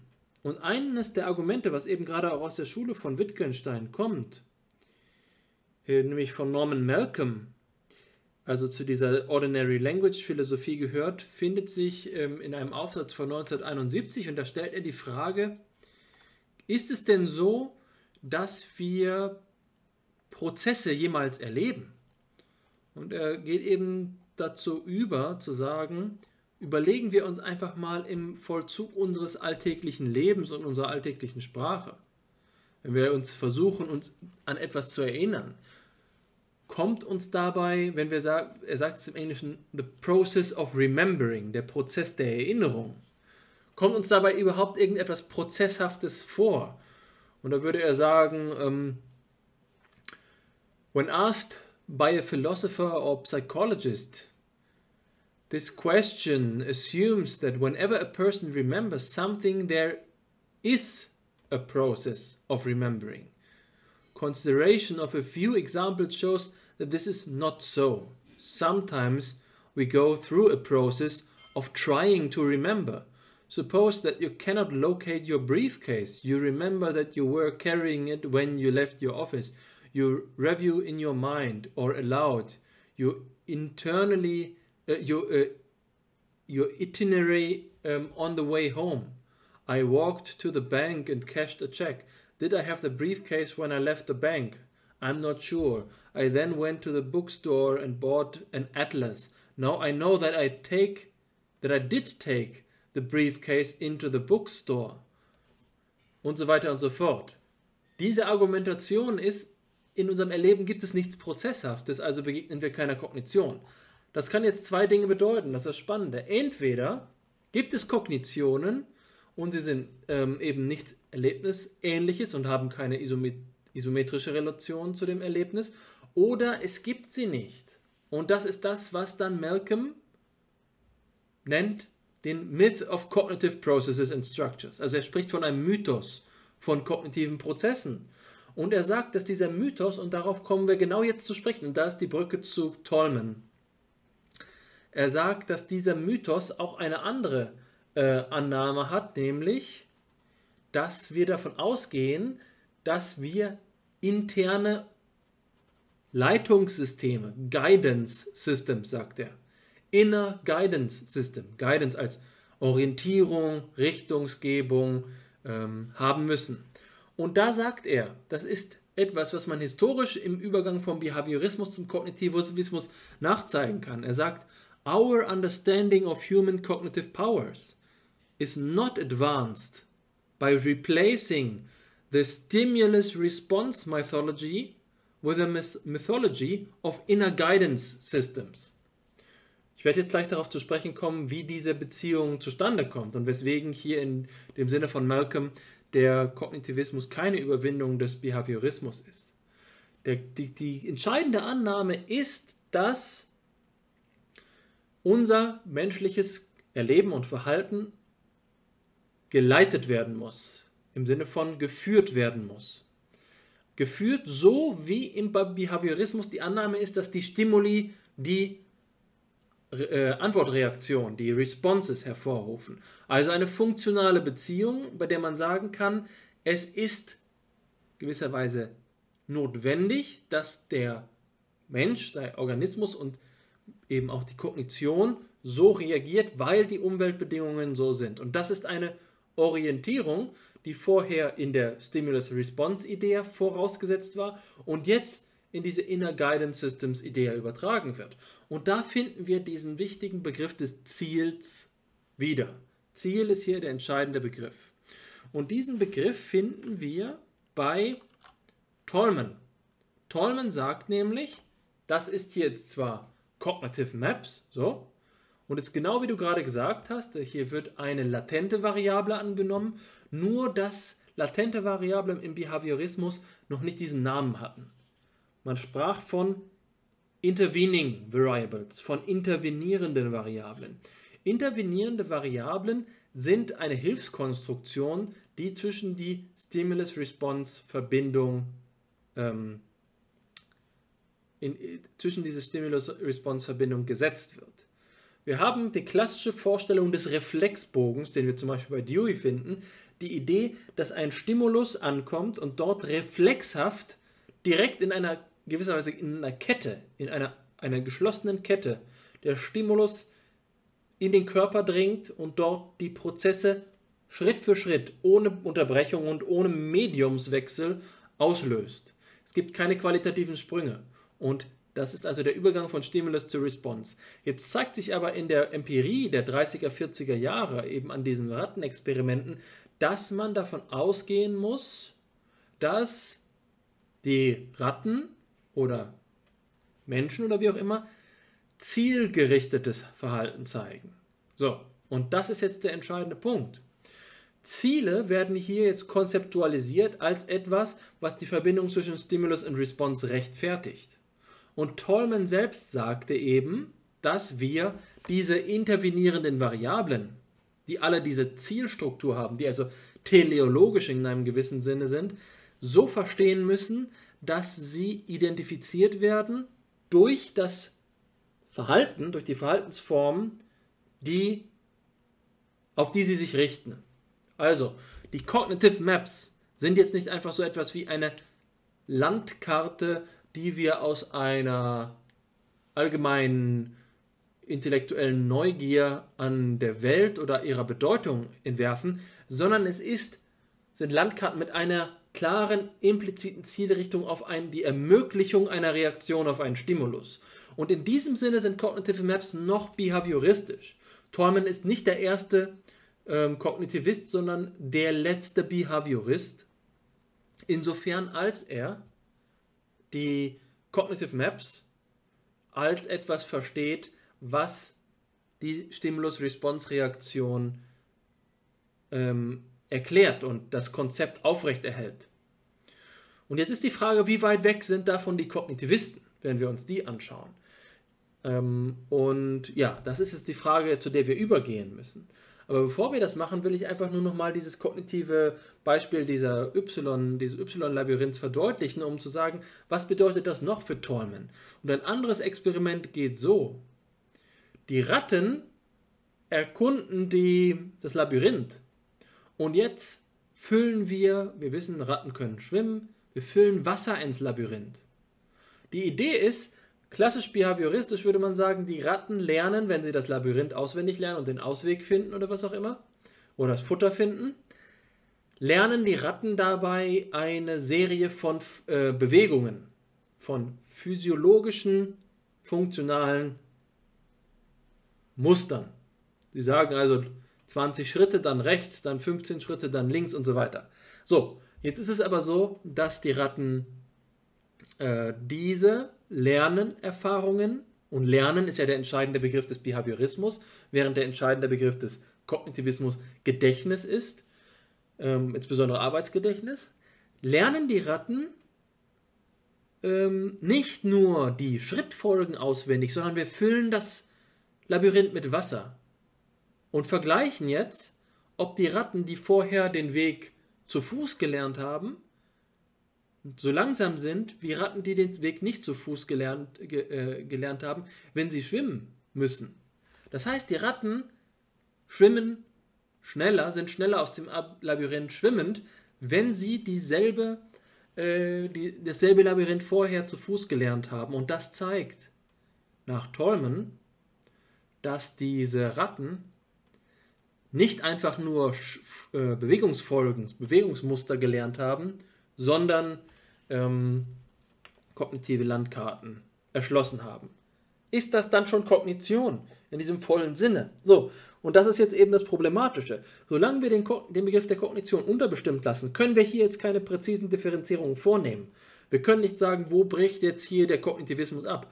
Klar, wir können sagen, der Begriff der Intelligenz ist heutzutage mit modernen kognitiven Prozessen eben nicht immer direkt adaptiv auf eine Verhaltensweise gerichtet, sondern demgegenüber eine abstraktive Komponente. Intelligenz dient dazu, äh, Kopfrechenaufgaben zu äh, lösen, dient dazu, Probleme zu lösen und so weiter und so fort. Aber es ist nicht so, dass wir sozusagen Intelligenz als intervenierende Variable annehmen, weil wir die Response erklären wollen, sondern wir erklären vielmehr die Responses von der latenten Variable, von dem Konstrukt, von, von der Annahme einer kognitiven ähm, Funktion.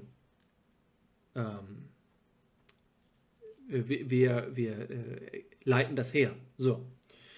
Ähm, und das ist jetzt also hier der, der schmale Grad, auf dem wir wandern. Und das ist gar nicht so leicht, da jetzt genau zu differenzieren, denn wir wissen ja genau, dass Newell und Simon zum Beispiel, die Pioniere der Problemlösungsforschern, auch einen Zielbegriff verwendet haben. Also ein präzisen Unterschied zwischen einem behavioristischen und einem kognitivistischen Zielbegriff ist erforderlich, um überhaupt den Kognitionsbegriff zu äh, bestimmen. Und das ist auch wieder nicht so leicht, denn wir reden hier nicht sozusagen von Leuten, die vollständig vernetzt waren und sich gut abgesprochen haben. Der Übergang zwischen Behaviorismus und Kognitivismus entsteht natürlich an einigen Sollbruchstellen, aber es gibt immer wieder äh, psychologiegeschichtliche Argumentationen, die sagen, diese, dieser Übergang war zu keinem Punkt ein Paradigmenwechsel. Die Argumentationsweisen, die im Neobehaviorismus entwickelt worden sind von Tolman, sind in vielen Aspekten kompatibel mit dem Kognitivismus und, und, das ist jetzt der entscheidende Punkt, und der Kognitivismus ist auch noch auf beispielsweise methodologische oder wie auch immer Traditionen, Methoden des Behaviorismus angewiesen. Das ist jetzt äh, der spannende Punkt. Ja, interessant ist es schon länger, finde ich. Und äh, ein, ähm, einen Aspekt, den ich ähm, Also was die historische, Anfra die historische Reflexion angeht, die du stellst, ist das, glaube ich, eine schwierige Frage, wo genau Kognitivismus und Behaviorismus eben auseinanderdriften. Und ich denke, es ist auch immer eine Frage, die vom, vom Geschichtsschreiber abhängt. Wir haben eine gewisse Deutungsfreiheit, gewisse nützliche Kriterien haben wir bereits ähm, differenziert, die man anlegen könnte, nicht wahr? Also und wir schauen in die Literatur, welche Autoren arbeiten denn oder Autorinnen arbeiten denn mit Begriffen wie Informationsverarbeitung und Repräsentation. Bei den Behavioristen wird man das ja eher nicht so finden oder subtiler, wie du gesagt hast, der Unterschied von latent und intervening variable. Man kann es hier also sozusagen als ähm, inhaltsanalytisch angehen und einfach mal auslesen, wo das geschieht. Ähm, aber ich denke, dass ein Punkt noch viel wichtiger ist, zumindest jetzt ähm, für das, worauf ich hinaus will, als das, wo genau der Behaviorismus endet, wo genau der Kognitivismus anfängt. Ist Tollmann der Letzte des einen oder der Erste des anderen oder muss man immer beides sein? Das bleibt ja auch, äh, gibt sich ja gewisserweise auch nichts. Ähm, interessanter als das ist für mich nochmal eben die ja, Erweiterung des Versuchsaufbaus, die du genannt hast, äh, eben wenn das Labyrinth geflutet wird, nicht wahr? Weil ähm, sich daran meines Erachtens nach etwas veranschaulichen lässt, das für die Tierpsychologie typisch ist und das ähm, ich zuletzt bei Dan Sahavi in Self and Other ähm, unter das Schlagwort gebracht ähm, gefunden habe, the specter of behaviorism, also das Gespenst des Behaviorismus ähm, vermutlich in Anlehnung an die Rede von Marx, etwa. Ähm, und was damit ausgedrückt werden soll, ist, dass der Be Behaviorismus eben unausrottbar wieder ist ein Gespenst. Nicht? Er verfolgt uns als Wissenschaftler und er ist in den 30er, 40er Jahren auch nicht untergegangen. Ich würde sagen, es gibt immer noch Behavioristen.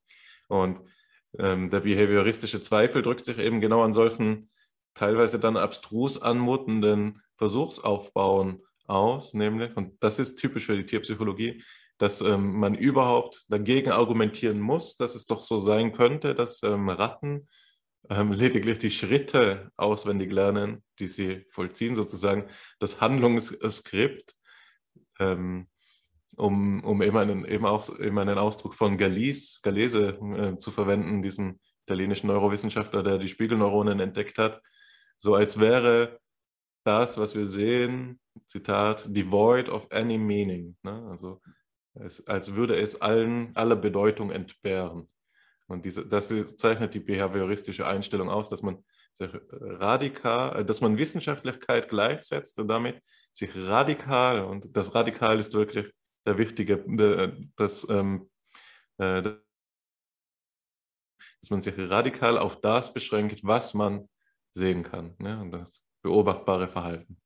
Und das sind eben nur die Schritte, die die Maus nimmt. Und deshalb ist das sozusagen ein, ein informationaler Mehrwert, wenn wir nachweisen können, dass die Ratten ähm, zum selben zielgerichteten Verhalten auch fähig sind unter geänderten Umständen, beispielsweise wenn sie schwimmen müssen. Könnte sagen, das ist sowas wie ein wissenschaftlicher Spezialdiskurs, der sich auch durch eine ja, gewisse hm, Hans Guck in die Lufteinstellung auszeichnet, eben weil es da um, um, um ja, technische Feinheiten zu gehen scheint, die man um, ähm, schon gar nicht mehr wirklich auf die lebensweltliche Anschauung zurückbeziehen kann. Ich weiß nicht, ähm, ob man diese Zweifel, wie viele Leute wirklich diese Zweifel hegen, ob Ratten nur gehen oder, oder ob es darin in ihrem Inneren gar nichts gibt. Die Tradition geht ja zurück bis auf Descartes und, oder auf die Cartesianer besser gesagt, mir ist gerade der Name leider entfallen, äh, von dem dieses ähm, Zitat kommt, dass der Hund, den man tritt, äh, nichts weiter ist als eine Maschine, die quietscht. Nicht wahr? Ähm, also so weit, so radikal kann man diesen Behaviorismus treiben oder ähm, seine Vorform mit dem Verständnis von Tieren als bloßen Automaten. Nicht wahr? Und darauf zu sprechen will ich kommen, einfach nur um den Verweis zu setzen, dass diese Art zu denken noch nicht ausgerottet ist. Nicht wahr? Behaviorismus lebt und das Gespenst ähm, folgt, verfolgt uns immer noch. Und das äh, kann man ganz gut sehen an einem, einem, Aufsatz, der auch sehr wichtig ist. Und danach beende ich diesen Ex, äh, Exkurs, also deshalb ist exkursiven Charakter, aber es lohnt sich trotzdem kurz darauf zu sprechen zu kommen. Eben dieser Aufsatz von Penn und Bovinelli, einfach nur der Titel veranschaulicht schon, worauf ich hinaus will. Ähm, der lautet nämlich in 2007, on the lack of evidence that non-human animals possess anything remotely resembling a theory of mind. Etwa damit antworten sie auf eben das Forschungsprogramm von Primack und Woodruff, die den Begriff der Theorie des Geistes, der Theory of Mind, stark gemacht haben und eben versucht haben zu zeigen, dass auch nichtmenschliche Tiere ein Bewusstsein davon haben, was Tiere vorgeht.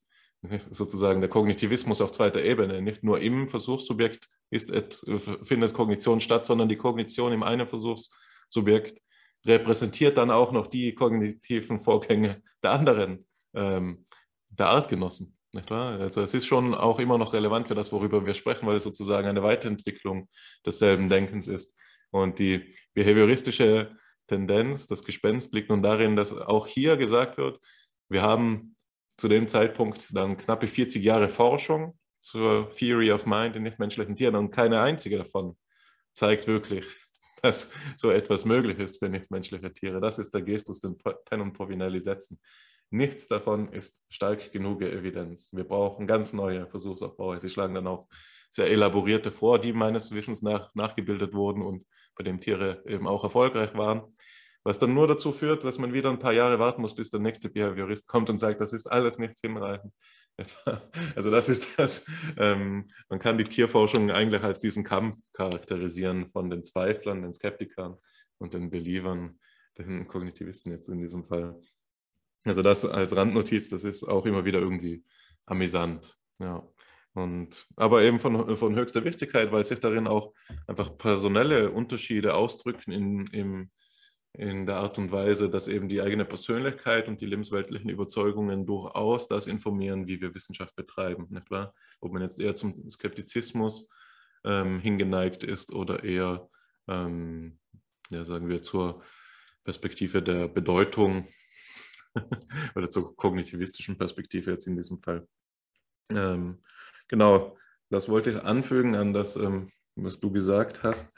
Und ich denke, dass wir jetzt schon mehrfach an einen Punkt gekommen sind, wo ähm, es eigentlich angebracht wäre, schon das zweite Material einzuführen. Also immer dann, wenn wir davon gesprochen haben, dass Kognition aufs engste mit Repräsentation und Informationsverarbeitung zusammenhängt, haben wir schon eben die Hauptbegriffe des Kognitivismus ins Feld geführt, die geprägt worden sind durch verschiedene äh, Denkende und unter anderem eben durch Newell und Simon und äh, aber eben auch Shannon, zum Beispiel den äh, Begründer der Informationstheorie.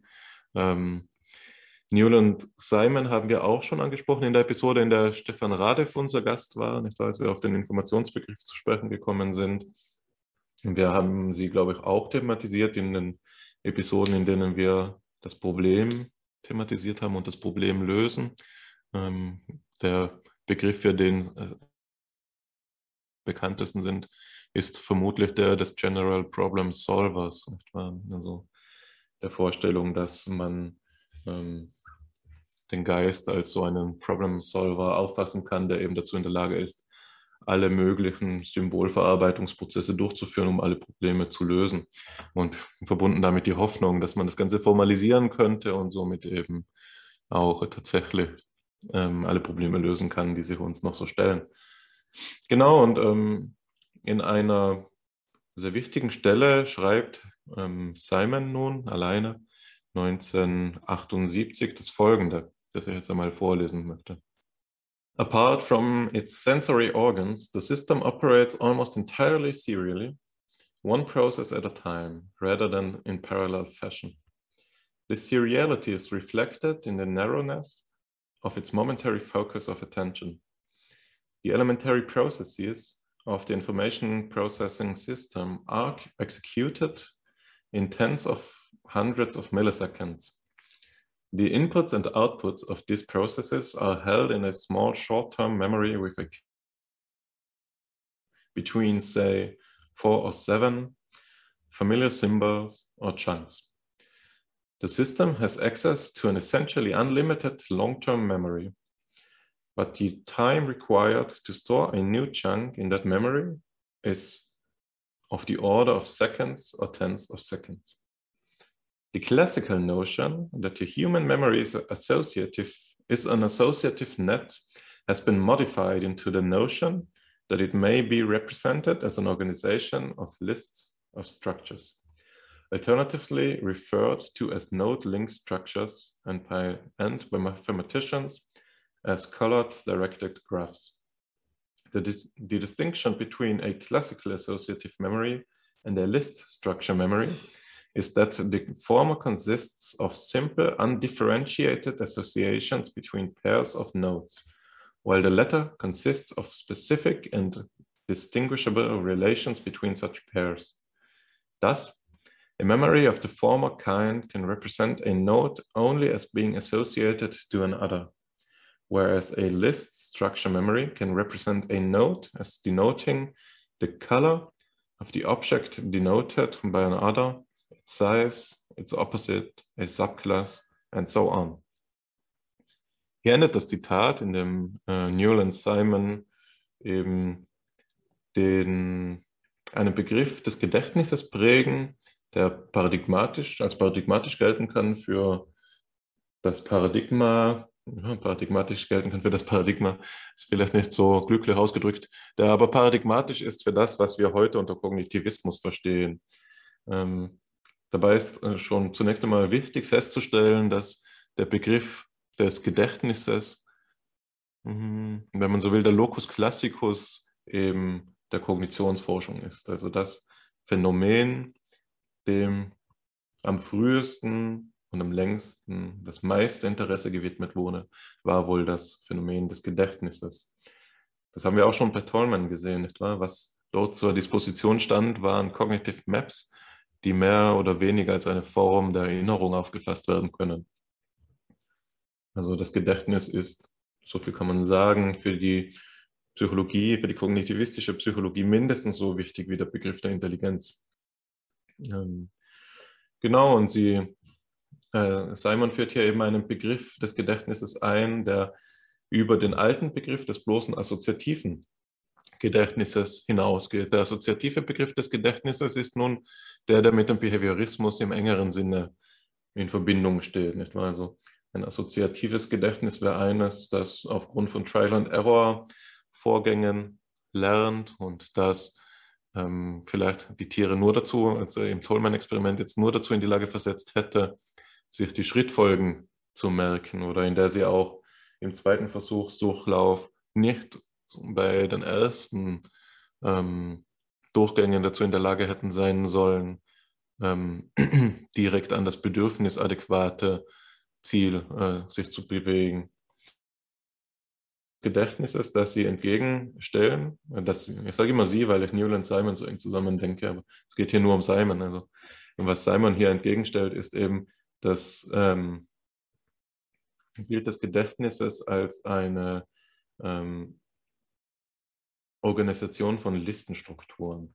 Also ein Gedächtnis, das zusätzlich zur Assoziation ordnende Prinzipien ähm, wählt, die eben nicht nur einfach das eine und das andere verbindet nach Aufkommenswahrscheinlichkeit oder Ähnlichkeit, strenger oder schwächer, sondern das auch noch mh, hm, im weitesten Sinne logische ähm, Beziehungen herstellen kann, so etwa, ähm, sagen wir, Gegenteiligkeit oder hierarchische Beziehungen wie Genus und Spezies und so fort. Ähm, genau, also so viel zur Erklärung des Zitates. Ähm, ich denke, das ist ein guter Punkt, um das Wort an dich zurückzugeben. Alexander, ich weiß, dass du in deiner Dissertation viel zu Newland Simon geforscht hast. Tatsächlich ist das etwas, was mich psychologiegeschichtlich sehr interessiert, denn hier gibt es sehr viel, was uns dabei hilft, die impliziten Strukturen, von denen der psychologische Diskurs ausgeht, zu reflektieren. Das mag in der einzelnen empirischen Untersuchung zu irgendeinem beliebigen Thema einer Domäne vielleicht nicht zum Vorschein kommen, aber die ganzen Theorietraditionen, die dazu geführt haben, dass wir jetzt meinetwegen im Jahr 2021 in, in einer lokalen Forschergruppe ein beliebiges Thema untersuchen, ist natürlich darauf angewiesen. Und Da gibt es viele Sachen zum Vorschein zu bringen. Und wichtig ist mir hier natürlich, genau wie du gerade schon dargestellt hast, die Assoziation. Und das ist etwas, was wirkliches geistesgeschichtliches Schwergewicht hat. Denn da geht es natürlich immer um den Assoziationismus, so wie wir ihn kennen aus dem schon aus dem 17. Jahrhundert, ähm, vor allen Dingen aber eben dann im 18. Jahrhundert. Also wir kennen den Begriff von Locke, äh, aber Hume und De, ähm, David Hume und David Hartley sind eben die Gründer der Assoziationspsychologie. Der Gedanke kommt natürlich von Aristoteles, aber das haben wir, glaube ich, auch in vorherigen Folgen schon ähm, vorgestellt. Der Punkt ist nun, die Assoziation ist nicht vom Himmel gefallen, es ist natürlich so etwas wie eine, es gibt eine Universalität des Relationsbegriffes, der dabei gemeint ist, aber ähm, Assoziationen sind gleichermaßen jetzt die epistemische Grundannahme für viele Prozesse, die wir als Kognition beschreiben können, wie auch der Mechanismus, die Grundform eines beliebigen Mechanismus, psychologischen Mechanismus. Der Begriff des Mechanismus ist jetzt erstmal schwierig, aber lassen wir es mal dahingestellt. Der Grundgedanke ist also die Verbindung durch Assoziation, so wie wir sie von Aristoteles kennen, eines führt zum anderen. Wir denken, wir hören Regen und denken an den Regenschirm. Äh, wir hören vielleicht auch ähm, Regen und denken an die Wolken. So, das ist also nicht so einfach. Es ist nicht, es gibt keine kein Wortschatz des Universums, in dem das eine Wort zum anderen führen muss. Aber es ist doch so, dass wir hier zu, zur Kennung, Kenntnis nehmen können, dass es äh, Folgen gibt. Das Folgenhafte ist hier mit der Assoziation auch gemeint und dass diese Folgen nicht beliebig sind, sondern dass es eine Ordnung in der Folge gibt. Und der Gedanke ist natürlich entscheidend für den Reflexbogen, den wir vorhin genannt haben, und deswegen ist die Beziehung zum Behaviorismus hier stark ist, genauso auch für die Neuropsychologie entscheidend. Sherringtons Begriff der Synapse ist abhängig von, von dem Verbindungsbegriff. Wir haben hier es also mit einer Universalie des menschlichen Denkens zu tun, aber die Frage ist eben, wie das jetzt hier ausgestaltet wird und warum genau so. Wie man hier auch an dieser Grafik sehen kann, ist die Vorstellung, dass wir Assoziationen durch Pfeile repräsentieren können, durch Verbindungslinien ähm, zwischen Knotenpunkten repräsentieren können, sehr verführerisch. Und das ist jetzt auch gleich ein Punkt, bei dem man direkt äh, nachdenken muss. Denn was sind denn die Knotenpunkte genau? In einer Zeit, in der wir, wie ähm, Ernst Kassierer das einmal gesagt hat, vom Substanzbegriff zum Funktionsbegriff übergehen, könnte man genauso gut auch sagen, eigentlich ist alles Prozess. Es gibt keine Knotenpunkte. Hier äh, gibt es eigentlich nur Pfeile. Alles ist in Bewegung ähm, und das ist etwas, was wir im englischsprachigen Diskurs in Verbindung sehen mit Process and Reality, mit dem Prozessbegriff von Alfred North Whitehead.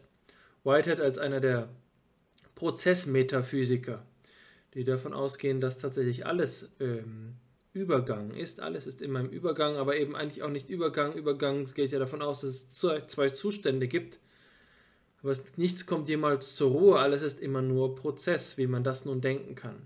Ist hier die Frage. Aber das einfach nur mal als metaphysischer Hintergrund. Wir haben also die eine Vorstellung, bei der wir nur äh, gewisserweise bewusstseinspsychologisch nur Einträge haben. Es folgt der eine Zustand auf den anderen. Es gibt Gedankenfolgen, aber der Gedanke ist jeweils immer nur Punkt. Und was dazwischen nun die Verbindung ist, ja, das ist jetzt eben hier der, der Grund der Assoziationspsychologie. Und die Assoziationspsychologie entwickelt sich ausgehend vom 18. Jahrhundert weiter. Immer ist die Frage, was sind jetzt genau die Assoziationsprinzipien? Wer Hume gelesen hat, weiß, die Assoziationsprinzipien bei ihm sind ähm, im Gegensatz auch zu Aristoteles, der Kausalverknüpfungen noch als, ähm, als Assoziationsprinzip annimmt, sind eben Widerspruch, zeitliche Folge und räumliche Nähe. Das sind die drei Assoziationsprinzipien und die werden dann weiterentwickelt, vor allen Dingen eben im 19. Jahrhundert, späten 18. Jahrhundert. Ein Name taucht dabei immer wieder auf und das ist Alexander Bain. Alexander Bain, der also versucht, alles auf die äh, Contiguity, die, ähm, die räumliche Nähe zu, äh, zu reduzieren. Und das ist eben auch dann der Schritt, der ermöglicht äh, neuropsychologische Assoziationen, die zwischen Synapsen, also an der Synapse erfolgt, mit der, ähm, mit der psychischen Assoziation in Verbindung zu sehen. Also genauso wie im Geist der Regen und der Regenschirm beieinander sind, auch wieder räumliche Metaphorik, aber wir akzeptieren sie mal für einen Moment. Genauso sind die entsprechenden Neuronen miteinander auch räumlich verbunden, dass dort das Axon und dem am Synapsenspalt mit dem ähm, mit dem Dendriten zusammenkommt. Das hat also eine Entsprechung, eine hier eben genau eine Isomorphie. Und Isomorphie ist ein alter und schwieriger Begriff in der Psychologiegeschichte, vor allen Dingen, wenn wir an Wolfgang Köhler und die Gestaltpsychologie denken, ist also hier Isomorphie gegeben zwischen, den, zwischen der geistigen und der äh, physiologischen Seite. Und das steht hier alles mit im Hintergrund. Das Modell, das hier vorgestellt wird von, ähm, von Simon, ist etwas, was eng in Verbindung steht, dieses Gedächtnismodell, mit den Entwicklungen der, ähm, der 60er Jahre, 1960er Jahre in der Gedächtnisforschung. Das berühmte Gedächtnismodell von Badley und Hicks hat diese Elemente Arbeitsgedächtnis und Langzeitgedächtnis und die Beziehung zwischen ihnen ist etwas, was auch noch bis in die Psychologie der Gegenwart wirkt, auch wenn Badley und Hicks Modell mittlerweile weit überarbeitet ist und diese Trennung zwischen Langzeitgedächtnis und, und Arbeitsgedächtnis, äh, die seinerzeit eben auch noch mit Short-Term Memory, mit dem Kurzzeitgedächtnis verbunden war, eigentlich überwunden wird und man nur noch von äh, Arbeitsgedächtnis und, und einem Speicher spricht. Aber der Speicherbegriff ist eben auch problematisch, wegen dieser Repräsentationsidee, die wir hier benennen. Also den, das ist aber nur ein Seitenblick. Worum es jetzt eigentlich hier hauptsächlich geht, ist nicht unbedingt das Langzeitgedächtnis. Das ist sozusagen hier die Peripherie. Der zentrale Gedanke ist das Arbeitsgedächtnis und seine Serialität. Parallelität ist eine Idee, die man im, Ko äh, im Konnektionismus findet. Der Kognitivismus zeichnet sich durch Serialität aus. Und diese Serialität finden wir eben wo? Wo kommt das her? Und das ist jetzt äh, psychologiegeschichtlich entscheidend. Aus der Kybernetik, die sich in den 1940er, 1950er Jahren entwickelt hat, ausgehend von Turing, die Turing-Maschine, und äh, John von Neumann, der die Computerarchitektur entwickelt hat. John von Neumann hat die, den zentralen Arbeitsspeicher, die CPU, Central Processing Unit, als Grundkonzept für einen Computer entwickelt. Und das ist genau das, was jetzt hier auch ähm, analog wiedergefunden wird in dieser Architektur von, ähm, von Anderson, die wir Ihnen hier auch mitgebracht haben. Also was geschieht im Arbeitsgedächtnis? Oder was die identische Frage ist, was ist Kognition? Kognition ist eine Listenstruktur der Assoziation, aber, und das ist jetzt der, der Punkt, es ist nicht die triviale Assoziation, wie wir sie im 19. Jahrhundert finden. Also es geht nicht um 1 zu 1 Relationen, sondern es geht um Listenrelationen. Das bedeutet, es geht um Beziehungen, die nicht zwischen dem Wort ähm, Regenschirm und Regen ähm, existieren, sondern es werden verschiedene Listen aneinander geschlossen, die durchlaufen werden. Zum Beispiel hier also ähm, die Idee, die, die wir in der Grafik finden, dass bestimmte Wörter abgerufen werden sollen, indem sie einzeln äh, verarbeitet werden. Dazu könnte man jetzt noch mehr sagen, indem man einfach mal schaut, wo kommt das genau her, was ist die, ähm, was ist die Grundlage von, ähm, von dem erwähnten Anderson, der zusammen mit Bauer hier diesen Text, äh, dieses Modell entwickelt hat. Und da will ich Ihnen auch einfach nochmal kurz äh, vorstellen, wie das gedacht ist. Ja?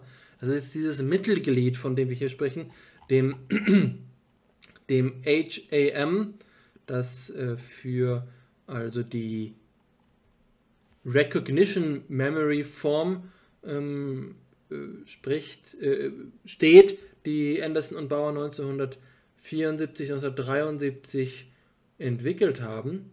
Und das ist eine Computersimulation von Gedächtnisprozessen. Wir haben es hier damit zu tun, dass ein einzelner, ähm, ein einzelnes, ein einzelner Input Listenassoziationen hervorruft. Und das beschreiben die, äh, die Autoren so. the uppercase letters label the, the arrows, while the lowercase letters representing nodes are arbitrary and simply facilitate reference to particular nodes. The labels on the associations indicate specific semantic relations holding among the nodes. There is a small, well defined set of these labels. Function words like in or the are not maintained in the representation of the sentences. Any semantic information conveyed by choice of function words is expressed in the graph structure configuration and by the choice of labels. Each propositional tree is divided into two subtrees a context subtree and a fact subtree. Wobei der Kontext Subtree mit C abgekürzt wird, das sehen Sie hier links, und der Fact Subtree mit F abgekürzt wird, das sehen Sie rechts, wenn Sie sich die Grafik anschauen. So, um, in the figure, in, in dieser Grafik, a node represents the idea of the total proposition. Node B, no, uh, node A represents the idea of the total proposition. Node B, the idea of the context. And node C, the idea of the fact. The proposition asserts that fact C is true in context B. The context node B is further divided into a location node D and a time node E, with arrows labeled L and T um, respectively. Das heißt, wir haben hier die Abbildung von Propositionen, von Aussagen, ähm, die mit bestimmten Inhalten versehen sind. Und um das Beispiel zu erläutern, das hier gewählt wird, lese ich Ihnen noch die, ähm, den folgenden Absatz vor. This completes the binary divisions in the tree. The node D represents a particular park. Da sehen Sie, das kleine D links, der, der Pfad, der am weitesten links steht, a particular park. E, a particular time, the past. Um, F, a particular hippie. Das Beispiel ist vielleicht etwas äh, seltsam, was hier Anderson wählt, aber es ist nun mal Psychologiegeschichte. K, a particular touching. And L, a particular debutant. The general concepts of park, past, hippie, touch, and debutant are represented in the notes H, I, J, M, and N, respectively. These general concept nodes are connected to the instance nodes by associations labeled with a set membership relation, ETA. Und das ist es, worum es jetzt geht.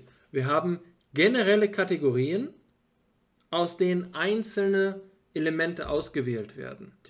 Und das ist eine Listenstruktur, die also als Listenstruktur verstanden wird. Und das Ziel ist es, ein äh, Computersystem zu entwickeln, das diesen Gesetzmäßigkeiten folgt und über die Pfadverbindungen jetzt dieselben äh, ähm, Assoziationen, bedeutungshaften Assoziationen, vermeintlich bedeutungshaften Assoziationen reproduzieren kann.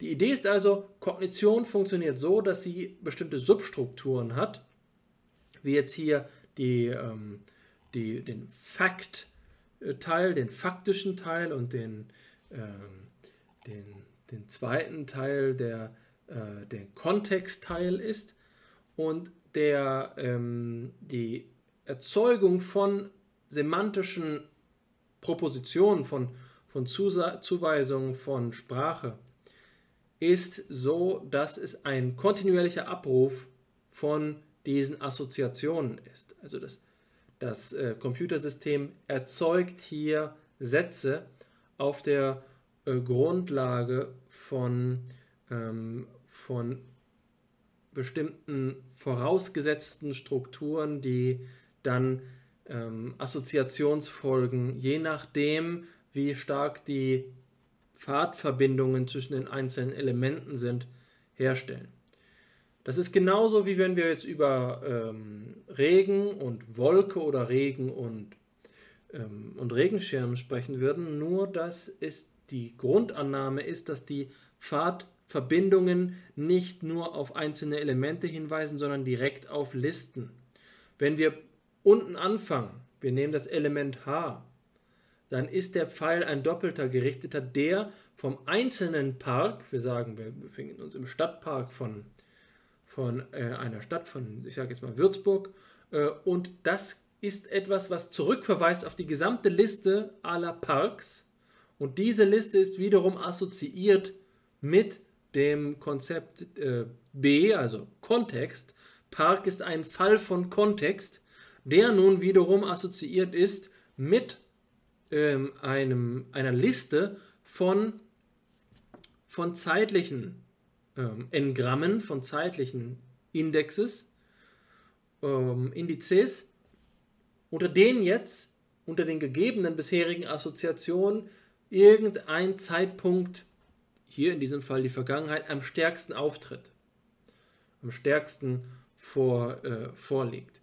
Das heißt, es ist nicht einfach so, dass wir sagen, ähm, der Stadtpark ist mit der Vergangenheit assoziiert, sondern es gibt diese Grundstruktur, die dort vorliegt. Und jeder aufmerksame äh, jeder aufmerksame Hörer, jede aufmerksame Hörerin sieht natürlich ja, woher kommt denn diese Grundstruktur? Weswegen gehen Anderson und Bauer hier von so etwas wie Zeit und Ort aus oder äh, von Kontext und Fakt. So, das ist natürlich etwas, was jetzt in dem Modell außen vor bleibt. Sie sagen einfach, wenn wir einen Computer so aufbauen, dann konstruiert der uns Outputs, konstruiert er uns Ausgabemuster, die dem ähneln, was Menschen unter ähnlichen Bedingungen produzieren würden. Und das ist das ganze Argument. Das Argument ist, wir können uns einen, ähm, einen Mechanismus, einen komputationalen Mechanismus konstruieren, der die Assoziationsmuster hervorruft, die dann, wenn man äh, die jeweiligen Listen zugrunde legt, Sprach, Sprache produziert, die der menschlichen Sprachproduktion ähnelt. Das Spannende ist jetzt eben, dass dieses Modell, äh, das HAM-Modell, das HAM-Modell, äh, das auf Grundlage des FRAN-Modells konstruiert wurde, weiterentwickelt wurde zu einem ACT-Modell, das heutzutage ACT-R heißt und das wichtigste und berühmteste Modell der kognitiven Modellierung ist, also der Imitation von kognitiven Prozessen. Und ACT-R ist so komplex und geht von einer, ähm, einem modularen Aufbau der komputationalen Verarbeitung ähm, in diesen Netzwerken aus, dass wir spezifische Auf Ausgaben, äh, Aufgaben eingeben können, zum Beispiel unter ganz spezifischen Bedingungen etwas zu erinnern und dann zu sehen, ob das Modell ein mit menschlichem Verhalten vergleichbare, äh, ver, vergleichbaren Output liefert. Zum Beispiel vergisst das Modell genauso viele Inputs, macht das Modell genauso viele äh, Assoziationen zu den entsprechenden Kategorien, treten mit dem ein, äh, Eingabewort Park äh, immer auch Assoziationen zu zeitlichen Kontexten und so weiter auf. Äh, und das ist eben ein Ansatz, der für diese ganze moderne Kognitionsforschung von größter Bedeutung ist. Wenn man ähm, verstehen will, was im Kognitivismus unter Kognition verstanden wird, dann muss man erst verstehen, was hier im Text steht, dass es als ein Symbolprozess, der seriell abläuft, verstanden wird. Und dann sieht man, dass diese seriellen Einzelschritte in, dieser, in diesem Baumdiagramm wiedergefunden werden können und im Kern Assoziationsstärken sind.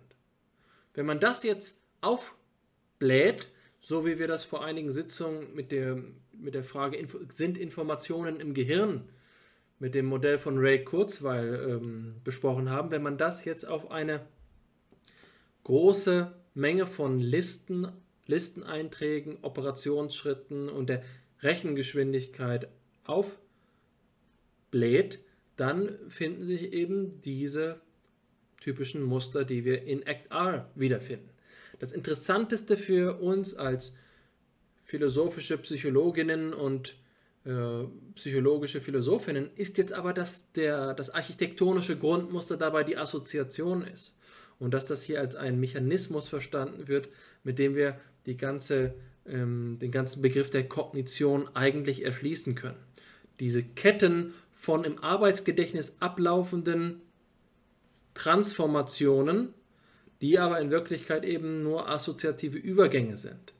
Wenn wir den Input Park haben, kommt der Output Past, Hippie, Touch, Debutant hervor, weil dem Ganzen dieses Grundmuster der Operation ähm, zugrunde gelegt wird. Und das ist natürlich ein schlankes Modell, weil wir, wie dargestellt, geschichtlich dargestellt, über Alexander Bain diese Reduzierung auf Kontiguität ähm, voraussetzen können, dass die, die Nähe die Basisrelation ist.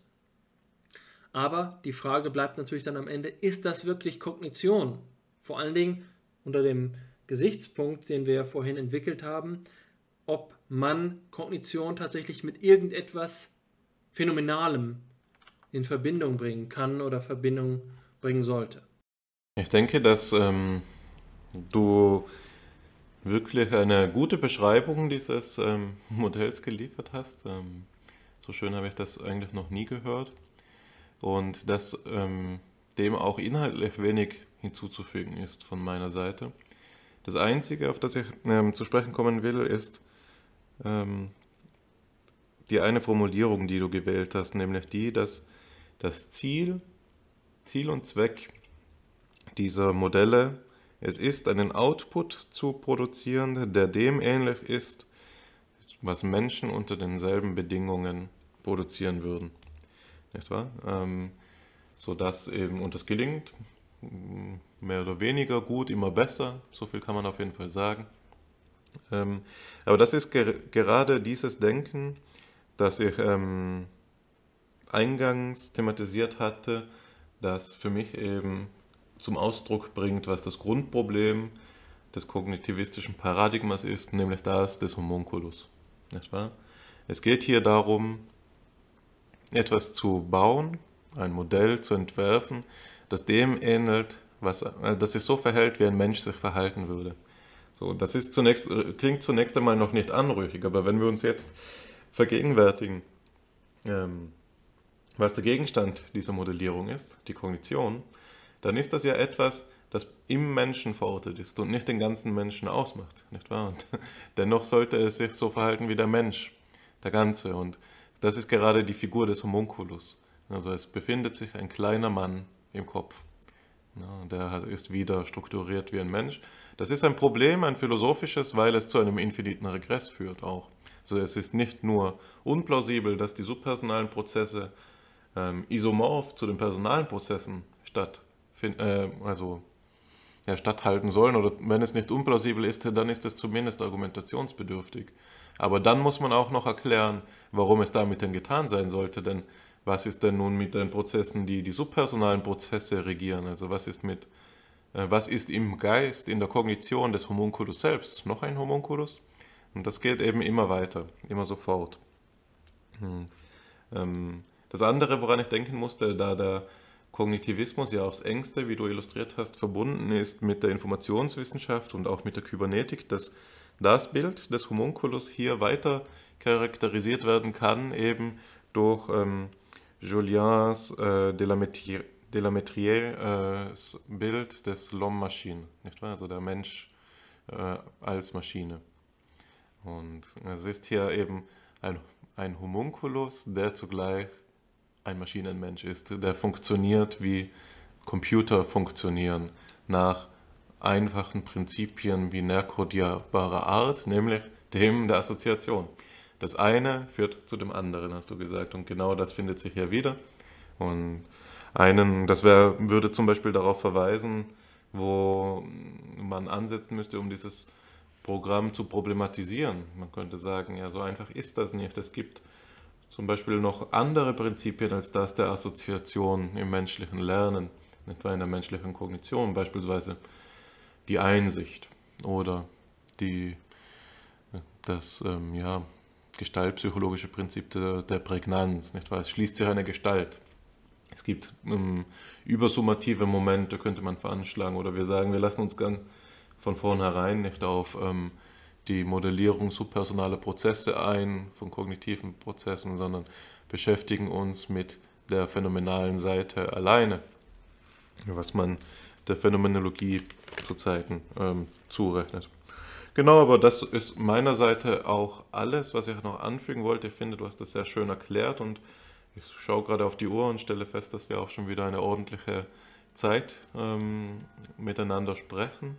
Das heißt, wenn du, wenn dir nichts mehr auf den Lippen brennt, ähm, würde ich zur altbewährten Zusammenfassung von äh, FIPSI übergehen, in der wir heute eben den Begriff der Kognition thematisiert haben und uns die Frage gestellt haben, die schwierige Frage, was die Kognition denn überhaupt ist.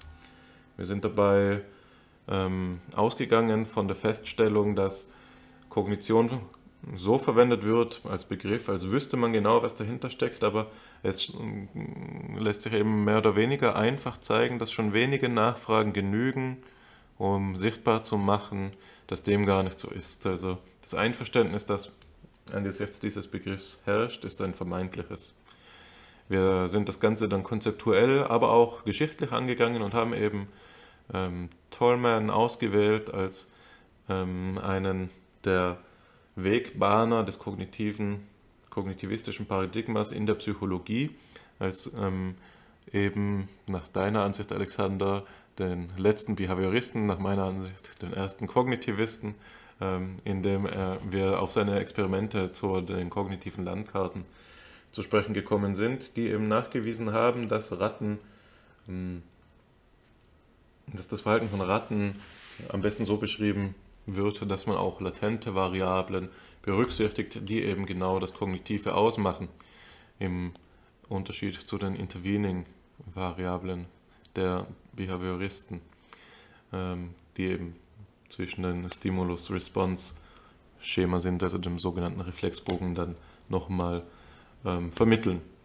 In einem nächsten Schritt sind wir dann auf Simons ähm, Vorschlag zu sprechen gekommen, wie wir im engeren Sinne das Gedächtnis als eben einen Grundbegriff der Kognitionswissenschaft klassifizieren, äh, ausweisen müssten und abwandeln müssten, sodass es eben genu äh, also auf eine kategorische Weise sich unterscheidet vom behavioristischen Gedächtnisbegriff.